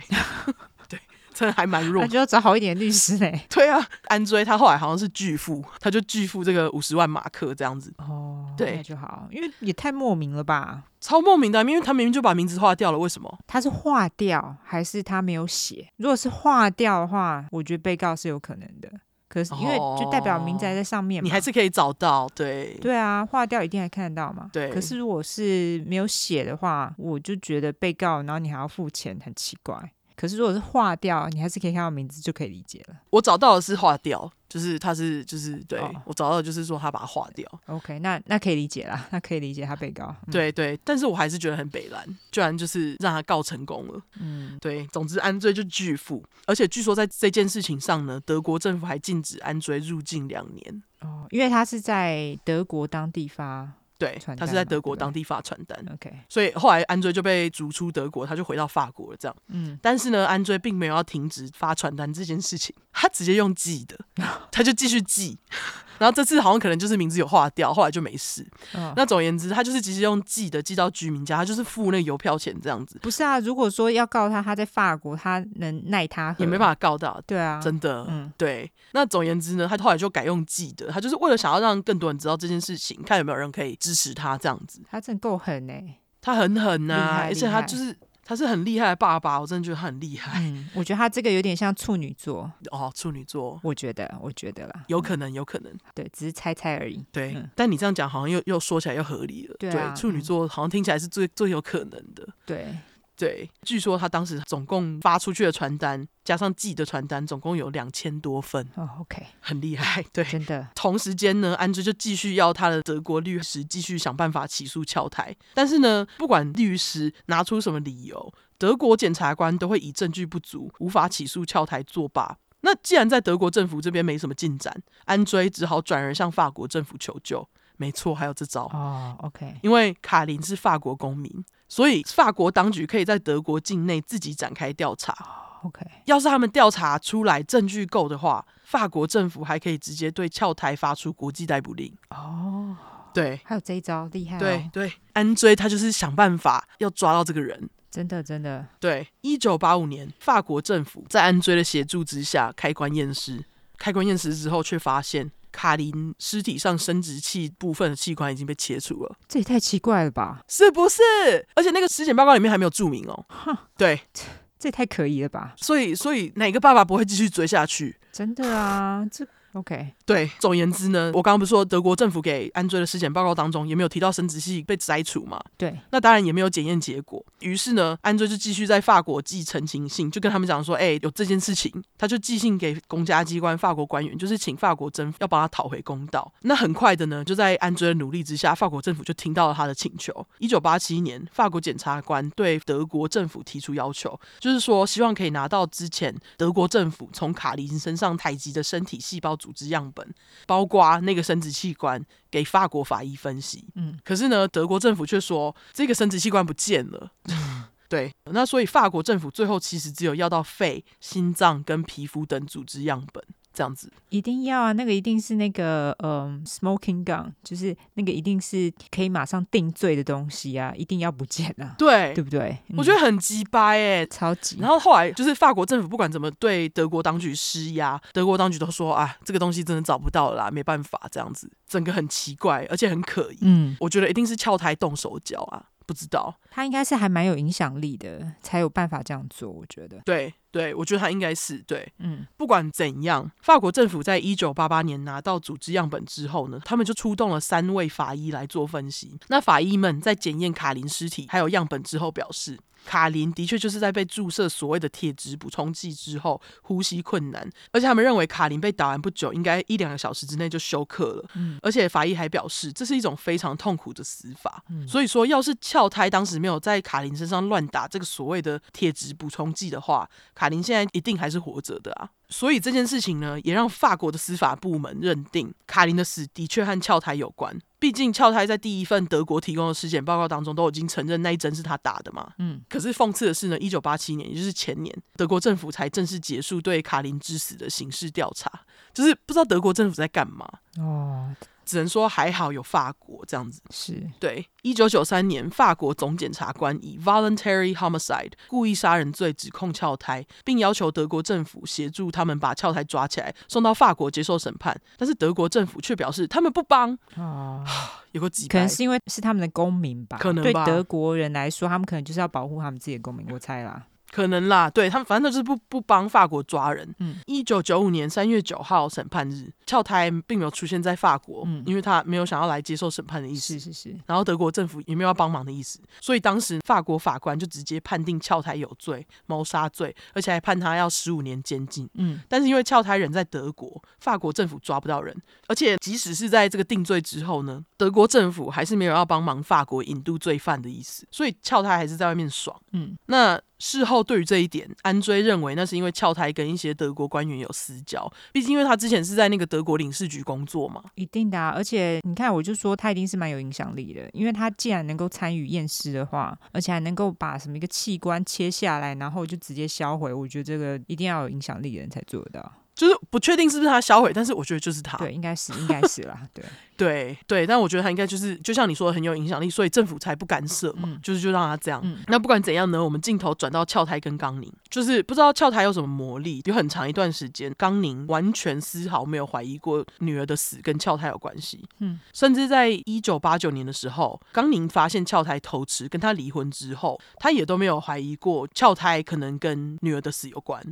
而且可怜的刚宁啊，也完全不知道俏胎在跟他结婚的时候，俏胎为了偷吃，居然会趁刚宁睡着之后，对刚宁打镇静剂，就在刚宁身上打镇静剂，为了就是确保刚宁不会突然醒来，他就可以从外面带偷吃的对象回来乱搞。是很机掰。那后来是怎么发现的？就是后来他被抓之后，他自己有人出来作证。啊、哦，这太夸张了吧？哦，更夸张的还不止这里。好，对，但我觉得事后多年，刚宁听到这件事情应该蛮创伤的，因为他相信翘胎这么久，哎。对啊，谁会怀疑自己结婚的对象？对，嗯。但是我觉得刚宁会这么相信翘胎，都是因为他们当时在摩洛哥认识的时候，翘胎把自己有钱医生好棒棒的形象塑造得很好。OK，他根本不知道翘胎以前有黑历史。嗯，好，我现在来跟大家讲讲翘胎跟第一任老婆。好，好，原来啊，在翘太跟第一任老婆 Monica Hands 莫妮卡结婚的时候，当时翘胎是二十七岁，莫妮卡是十六岁，他大莫妮卡十一岁哦。嗯，那这也不是翘胎第一次对 underage 就是青少女下毒手，未成年，嗯，对未成年下毒手。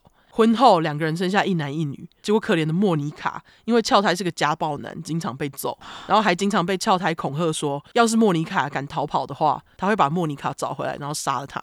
就是家暴男的套路啊！对对，嗯、婚后第七年，一九六九年，二十三岁的莫妮卡莫名其妙失明，后来还瘫痪。事后，莫妮卡妈妈表示，她有印象，莫妮卡在跟俏胎结婚的那几年间呢，有跟她说过俏胎会帮她注射药物，只是她不清楚俏胎到底是帮女儿注射什么药物。嗯，但是他怀疑莫妮卡会突然生病，搞不好就是因为这样，很有可能。嗯，对。那莫妮卡妈还说，在女儿瘫痪之后，俏胎又说，哎、欸，她听说蛇毒就是 snake venom 有用。所以他就跟莫妮卡妈说，他要帮莫妮卡注射蛇毒。嗯，结果谁知道俏胎一帮莫妮卡注射蛇毒后，莫妮卡很快的就因为脑溢血过世。莫妮卡二十四岁就死了，欸，哎，也太衰了吧？对。对，结果当时的调查人员却表示，莫妮卡会死是因为身体不好，长期身体不好，突然造成的脑血栓才会突然暴毙。还说俏台帮他注射蛇毒跟他的死之间没有明确的关系，最后就以意外病死结案。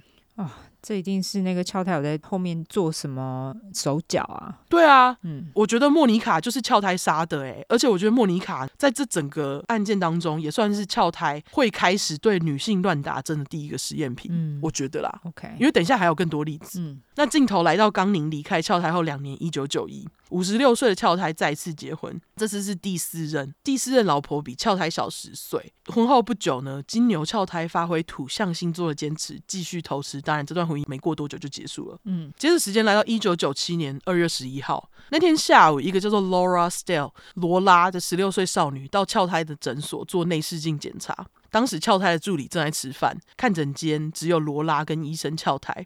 于是呢，翘胎就跟罗拉表示：“哎，这个内视镜检查会有点痛，问罗拉想不想要先打麻醉。”于是罗拉就同意了。接着，罗拉只记得她打完麻醉针之后，从昏迷中醒来，只见变态医生翘胎全身光溜溜的趴在他身上。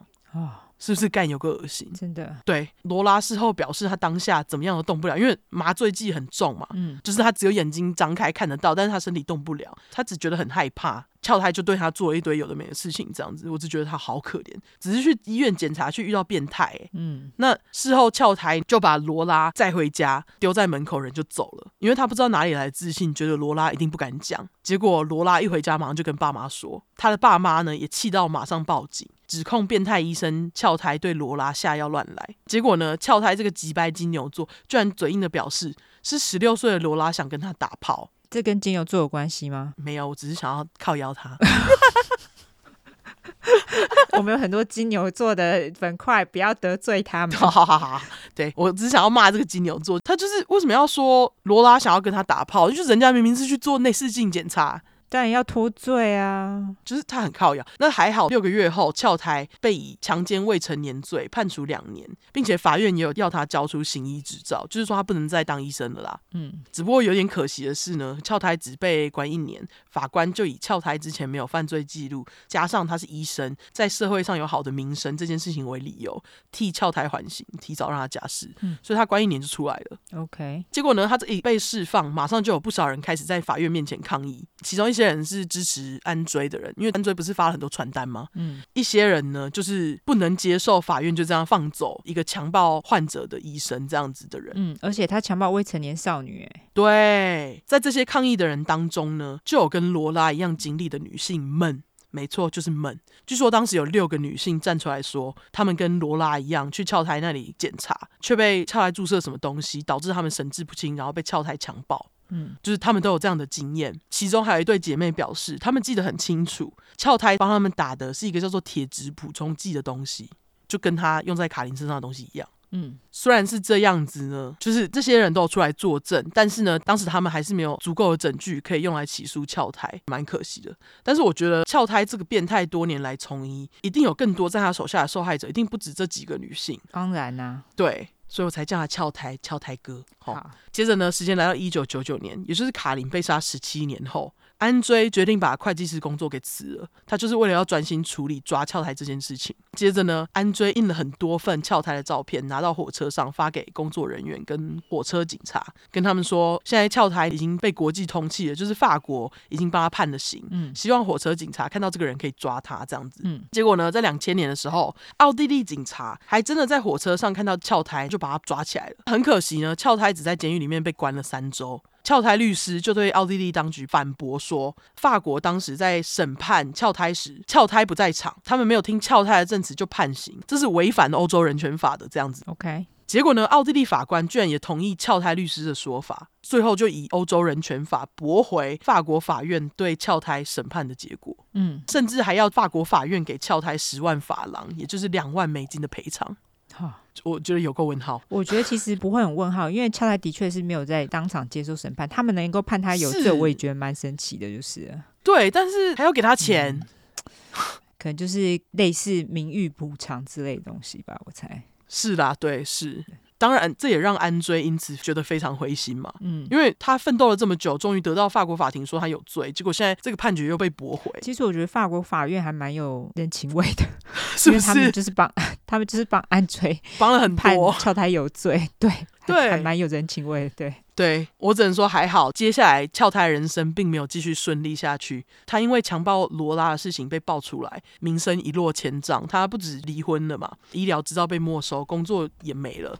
那这时候呢，可以说是翘胎人生中最潦倒的时候。嗯，就是爽啦，总该轮到他落魄了吧？是。据说这时期呢，每六个月翘胎就会换一次家，安追都知道他搬去哪。那这是因为呢，安追有请私家侦探追查翘胎的下落，他就是想要看哪一天翘台会跑去法国玩。嗯，安追就。可以马上通知法国政府逮捕他之类的。嗯，然而呢，安追身边有很多人，多年来都一直劝他放弃，因为他们觉得说安追都已经他没有在工作，等于说他就是一直花老本，嗯，对不对？嗯，所以其中一个叫他放弃的人还是他爸，哦，就跟他讲说啊，儿子不要再追了啦，就这样了，这样。OK，但是安追并没有要放弃的意思，他把原本家里用来做会计工作的办公室变成了破案的办公室。我之后会会贴照片，他收集的资料非常非常的多，然后办公室看起来也很干净整齐。哦，那之后我会贴照片这样子。嗯，安追后来还特地弄了一个网站，我没有找到这个网站哈。嗯，后来安追当然也是跟一些支持他的人一起组织了那个卡林正义协会。那据说后来这个协会成员有快要一千个人哦。哦，OK，支持他的人当中有包含家庭主妇、老师、工程师、医生、律师。那这些人都跟安追一样，对于跳台明明有罪却没有受到制裁这件事情感到很生气，所以他们就是支持安追。嗯，那后来因为安追很会宣传，所以据说卡林正义协会的成员就是还蛮国际化的，就是有来自各国，来自各国。OK，对对对。接着时间来到二零零六年二月，一位德国中东部的妇女去医院做例行检查，才知道哦，原本的主治医师在两个礼拜前上吊自杀。临时代班的医生自我介绍说，他叫做翘胎。嗯，那看诊期间，妇女只觉得翘胎的行为举止有点奇怪，可惜我不知道他到底是什么样的奇怪法。嗯，资料就说有点奇怪，看起来就很胎哥吧？不知道，对，嗯、可能就是妇女敏锐的直觉觉得他怪怪的。嗯，那不管怎样呢，妇女一回家，她就去查了这个翘胎的名字，结果她一查，马上就发现原来翘胎之前对少女下药、强暴少女，然后被吊销执照这件事情。那他想说，嗯，那、啊、为什么这个人被吊销执照，居然还在医院里面工作？嗯，于是呢，这位妇女也没有再客气，直接就报警，叫警察去诊所抓他。嗯，那翘胎被抓之后，他就被以无照行医和诈欺罪被起诉。嗯，警察调查就发现，原来翘胎在执照被吊销出狱之后，他还是继续找工作。每次医院跟他要执照，他就会给他们看执照的那个影印版。嗯，听说这是他在执照被拿走之前复印下来的这样子。OK，他在面试的时候，他就会跟这些医院说啊，他执照被偷了啊，还在处理中这样子。结果这些医院居然都接受他没有给他们正本呢。嗯，翘胎真的是屡试不爽，他就这样子在两千零一年到两千零六年间，在二十八间医院当过临时代班医生哎。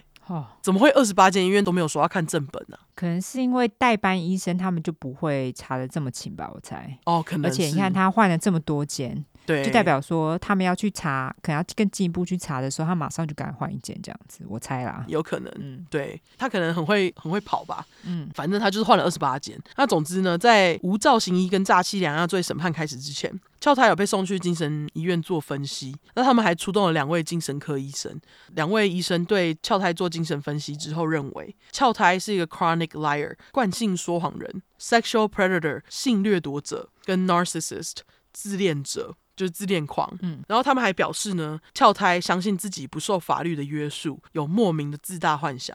他们的诊断蛮蛮精准的，嗯，因为我觉得他就是这样。因为你看他帮女性狂打针，甚至还承认自己有帮卡琳打那个铁质补充剂，嗯，我觉得他就是不怕啊。对，不管怎样，在经过两天的审判之后，翘胎就被以无照行医跟诈欺两项罪被判了两年四个月。接着时间来到两千零八年六月，俏胎被假释，他其实是只被关了十八个月这样子。嗯，那他在被假释之后呢，他就搬到位于奥地利边界的德国小镇。安追这时候呢，还是有请私家侦探继续追查俏胎的下落，因为安追认为俏胎生活还是需要钱，所以他觉得俏胎应该很快又会开始无照行医。安追想说，既然他还没有办法以女儿的死让翘胎入狱，至少这样子他可以让翘胎以无照行医入狱。嗯，我只能说安追真的超有耐心，超级可能真的是处女座，处女座或摩羯座。哦，对对对，实在太可怕了。对，这是怎么可以这么有耐心呢、啊？长的时间呢？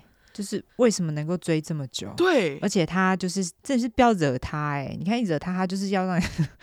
就是不管怎么样都要让你死哎、欸！我觉得他没有想要让翘台死，但他想要让他以法律。因为我的我当然不是说 physically 的死，我意思是说呃类似走投无路这样子。哦，对对，就是他把你追到天涯海角这样子。对对，他真的很有耐心。那总而言之呢，时间来到二零零九年九月，私家侦探这时从翘台邻居家听说，翘台十月底要从小镇搬走，因为翘台在南非找到新工作。嗯，他听到这个新消息，安追就觉得有点担心，因为他知道。要是翘台搬去非洲的话，翘台的行踪会更难追踪啊！这也代表他会更难把翘胎送进监狱。嗯，加上卡琳的案子不到几年就会在二零一二年过了追诉期。嗯，安追就觉得 he might lose him forever，就是他很有可能就从此会错过抓翘胎的机会。于是心急的安追在二零零九年十月来到奥地利的 Bregenz，B R E G N Z。约了长期合作的奥地利私家侦探见面，心急的安追问侦探说：“哎，我们有没有办法用公开绑架的形式，把翘台从德国运到法国去接受审判？”什么叫做公开绑架的形式？我猜啦，他可能就是想要绑架他，但是就是以他要把翘台送去德国接受审判的名义来绑架，这样子。这样子不会触法吗？对啊，这就是触法。嗯，所以侦探马上就表示，呃，他没办法帮他哦，因为这个违法。嗯，然后就拒绝了安追。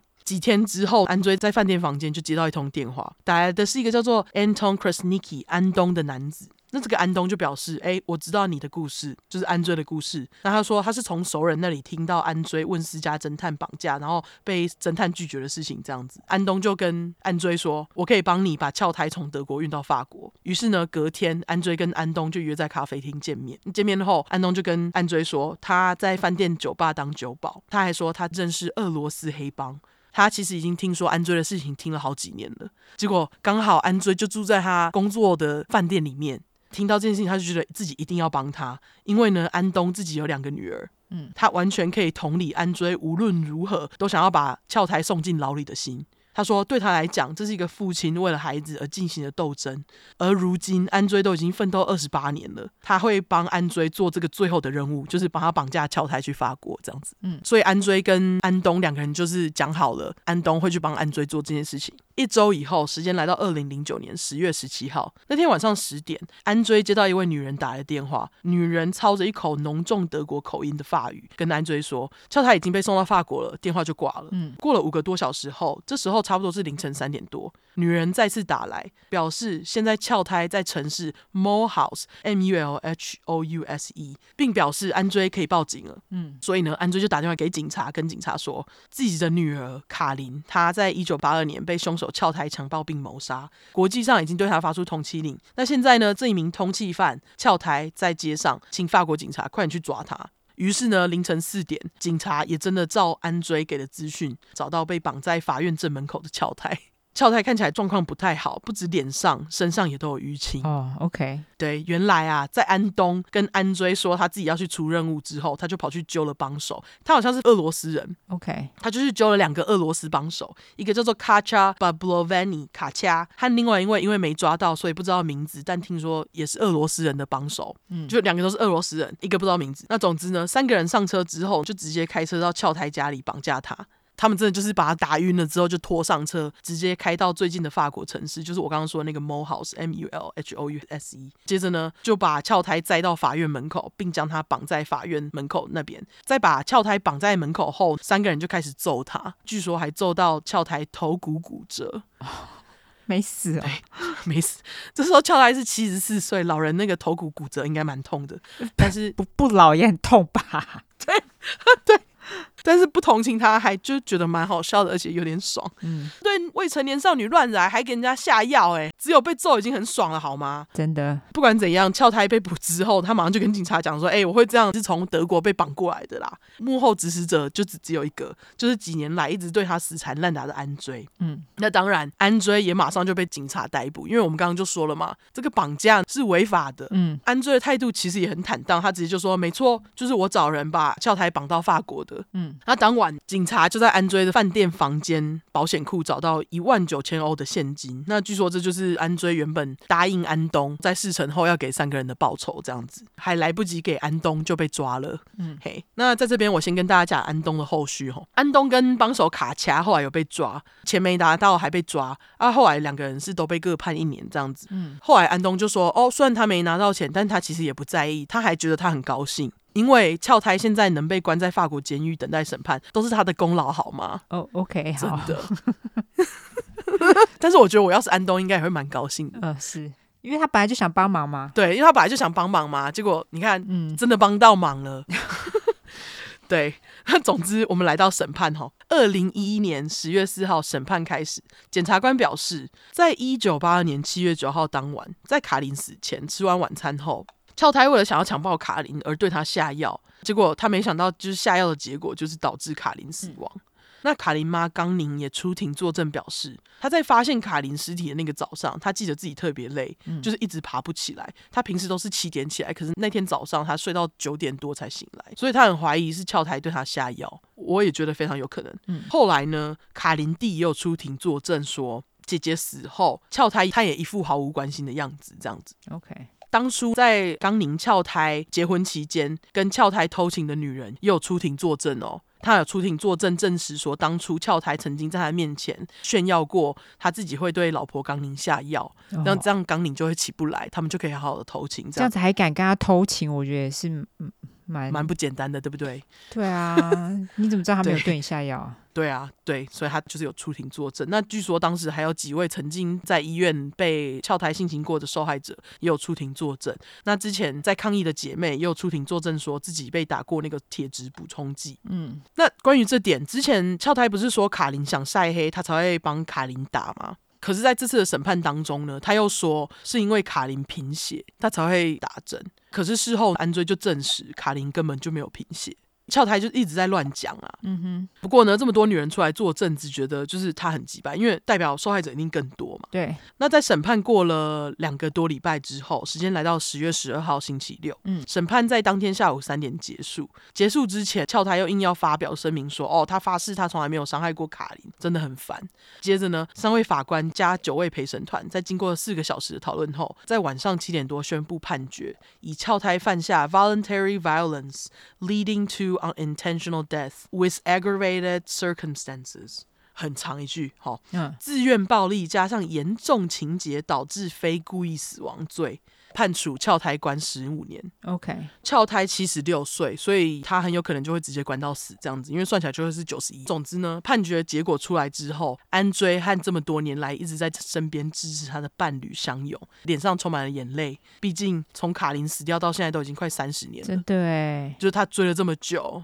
对，哦对了，那个安追的新伴侣的名字刚好也叫做 Danielle。那因为这个伴侣希望自己保持神秘，我就没有特别去找他的信。嗯，在翘胎被定罪那天，安追就带着鲜花来到女儿卡琳坟前，对着坟墓说：“Kalinka, you see, I promised that I would give you justice. Now you can rest in peace。”嗯，他说：“卡琳，你看到了吗？我答应你，我会帮你伸张正义的。现在你可以安息了。”嗯，那听说直到现在，安追每个礼拜都会去看卡琳一次，这样子。嗯，接下来换说说那个安追的审判吼，因为他得为绑架翘台的事情负责嘛。嗯，他后来他就说他。对计划绑架翘台这件事情完全都不后悔，因为他如果不做这件事情，翘台就不会被抓啊。嗯，所以他一点都不后悔。那当时其实也有很多法国民众都表示他们非常支持安追，嗯，希望法院可以对安追网开一面，因为他们认为这是一个爸爸，就是追了那么久，真的没办法，他才会绑架他啊。嗯，然后他们就说，你看这位爸爸这三十年来，他其实随时都可以拿一把枪直接去杀了他，他都没有呢。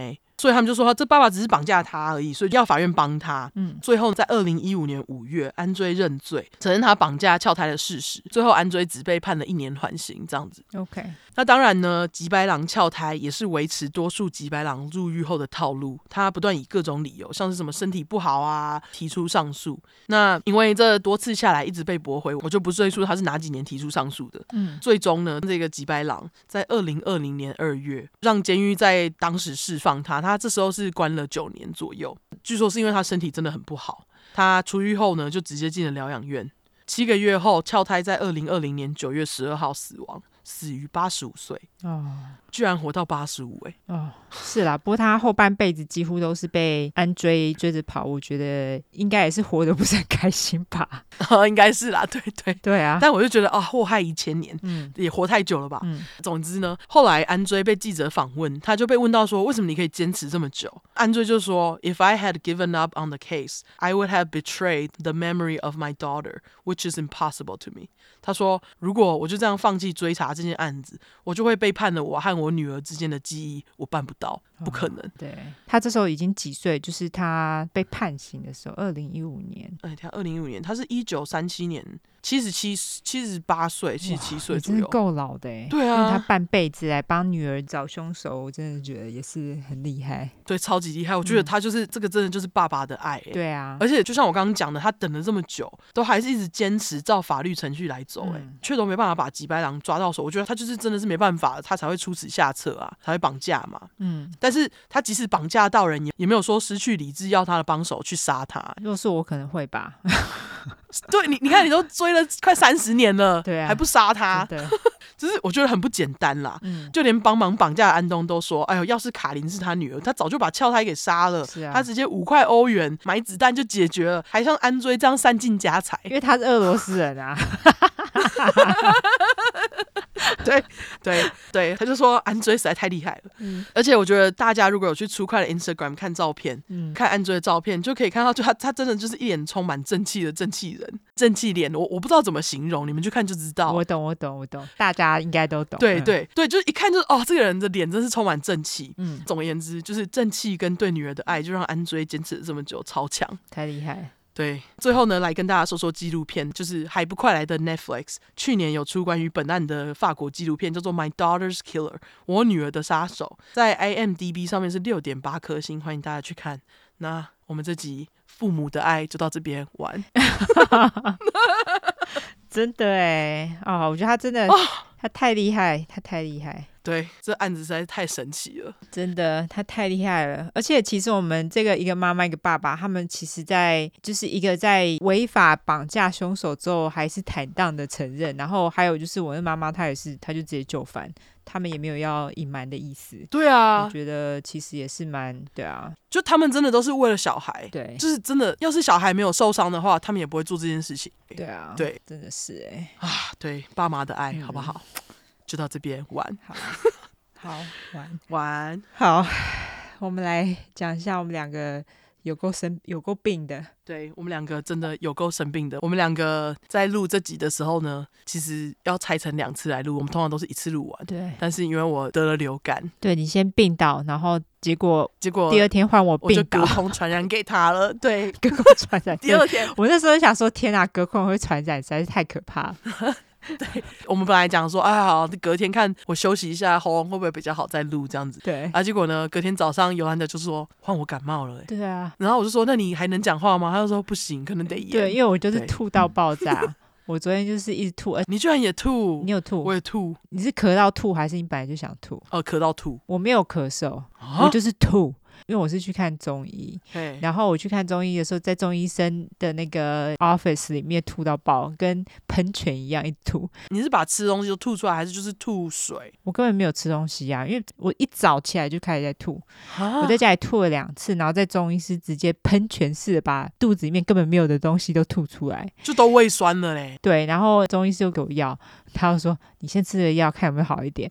然后吃完药之后马上就好很多。哦，后来就是昨天睡了一整天，然后还有吃中药，然后今天就已经好差不多了。哦，我是靠吃成药，因为我十月回家的时候，我妈给了我一盒那个日本制成药，嗯、对，然后我就晶晶，对晶晶，然后我就我就吃那个，昨天吃了两包吧。”我其实之前也有晶晶，如果是我，我也会吃晶晶。可是我们晶晶已经吃完了。哦，你还要吗？我还有哎、欸，回去台湾要补货。好，回回台湾再拿就可以了。我现在就是靠中药，中药也很有用啊。对对，回台湾也要补一些中药。欢迎大家跟我说怎么拿那个中药。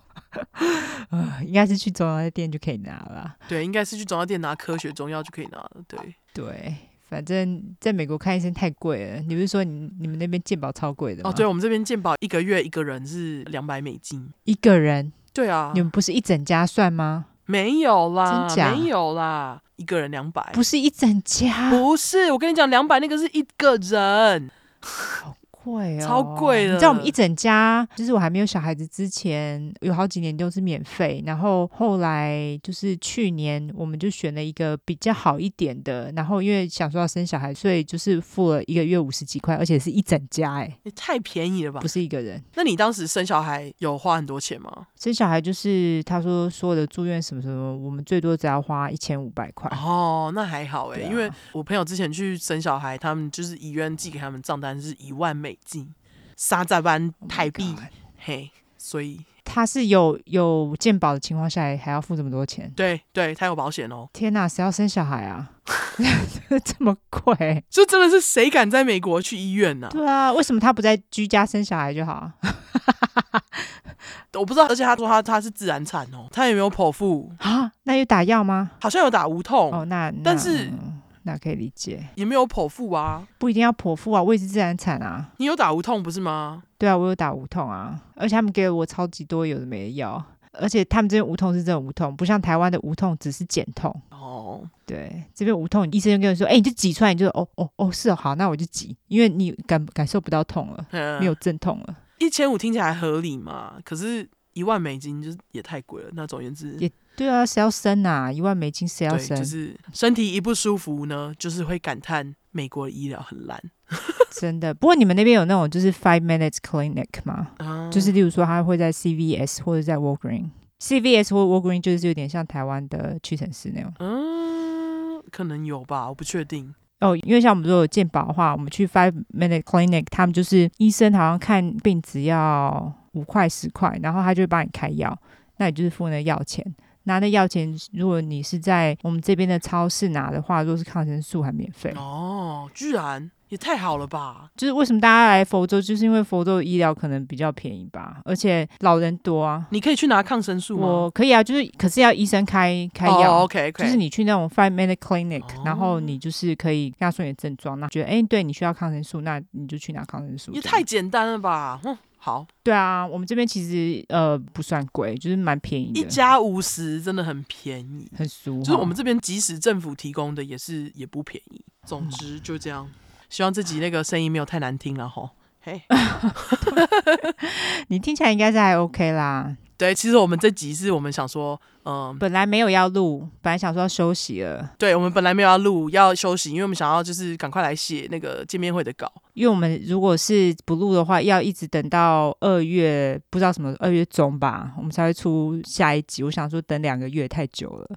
对，所以的话，我们就还是拼出一集来给大家。对，而且这样子刚好见面会的那一个集数呢，就会是第一百集。对，第一百集哦，各位。对，就是见面会，我们到时候应该是一定会录下来啦。对，录下来之后，我们再把它剪成一集。对，给大家。但是剪成一集就可能要等我们回来美国之后才能剪。没错，这样子。没错，没错，就跟大家说一下。对对对，我们我们一月会回台湾各自休息一下，这样子。对，反正就是我们一月会回去，然后我们下一集的话，就是我们这一集。是见面会之前最后一集，对，圣诞节、新年见面会，然后之后的一集呢，就在二月才会出来，好不好？对对对对对，所以这集就是这给大家的圣诞新年礼物，对，大家圣诞节快乐，新年快乐，给大家爸妈的爱，好想爸妈，我们要回去看爸妈了 真的，对，这集这集叫做爸妈的爱好哦，真的啊，要吗？要吗？对，可以啊，还是、哦、我们再想一下，我们再想一下，有点对对好。但是我觉得就是要这么 corny 啊，这就是这样 哎、欸，爸妈的爱简单明了。不，我本来想说叫什么复仇者联盟，但是复就是富家妇，呃，妇女的妇加父亲的父。哦，复复仇复仇者联盟，我本来是想这样子。哦，是这样子哦。嗯、好，我我们再讨论。好，对，那总而言之，这就是我们想说见面会前，因为想到有些人应该是不能来见面会，所以我们就拼了拼这一集给大家，好不好？对，如果不能来的话，就麻烦你们等等喽。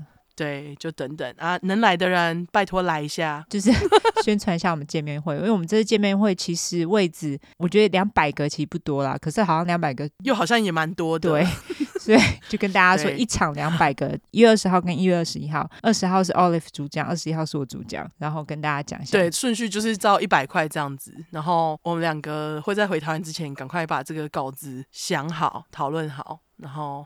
对，到到时敬请期待。我们到现在还没有弄弄流程，所以不要问我说会会有什么东西。我们 售票系统上面应该会会写了，好不好？就是我们会慢慢跟大家讲详细流程细节啦，这样子。因为我们也其实也在还在想办法。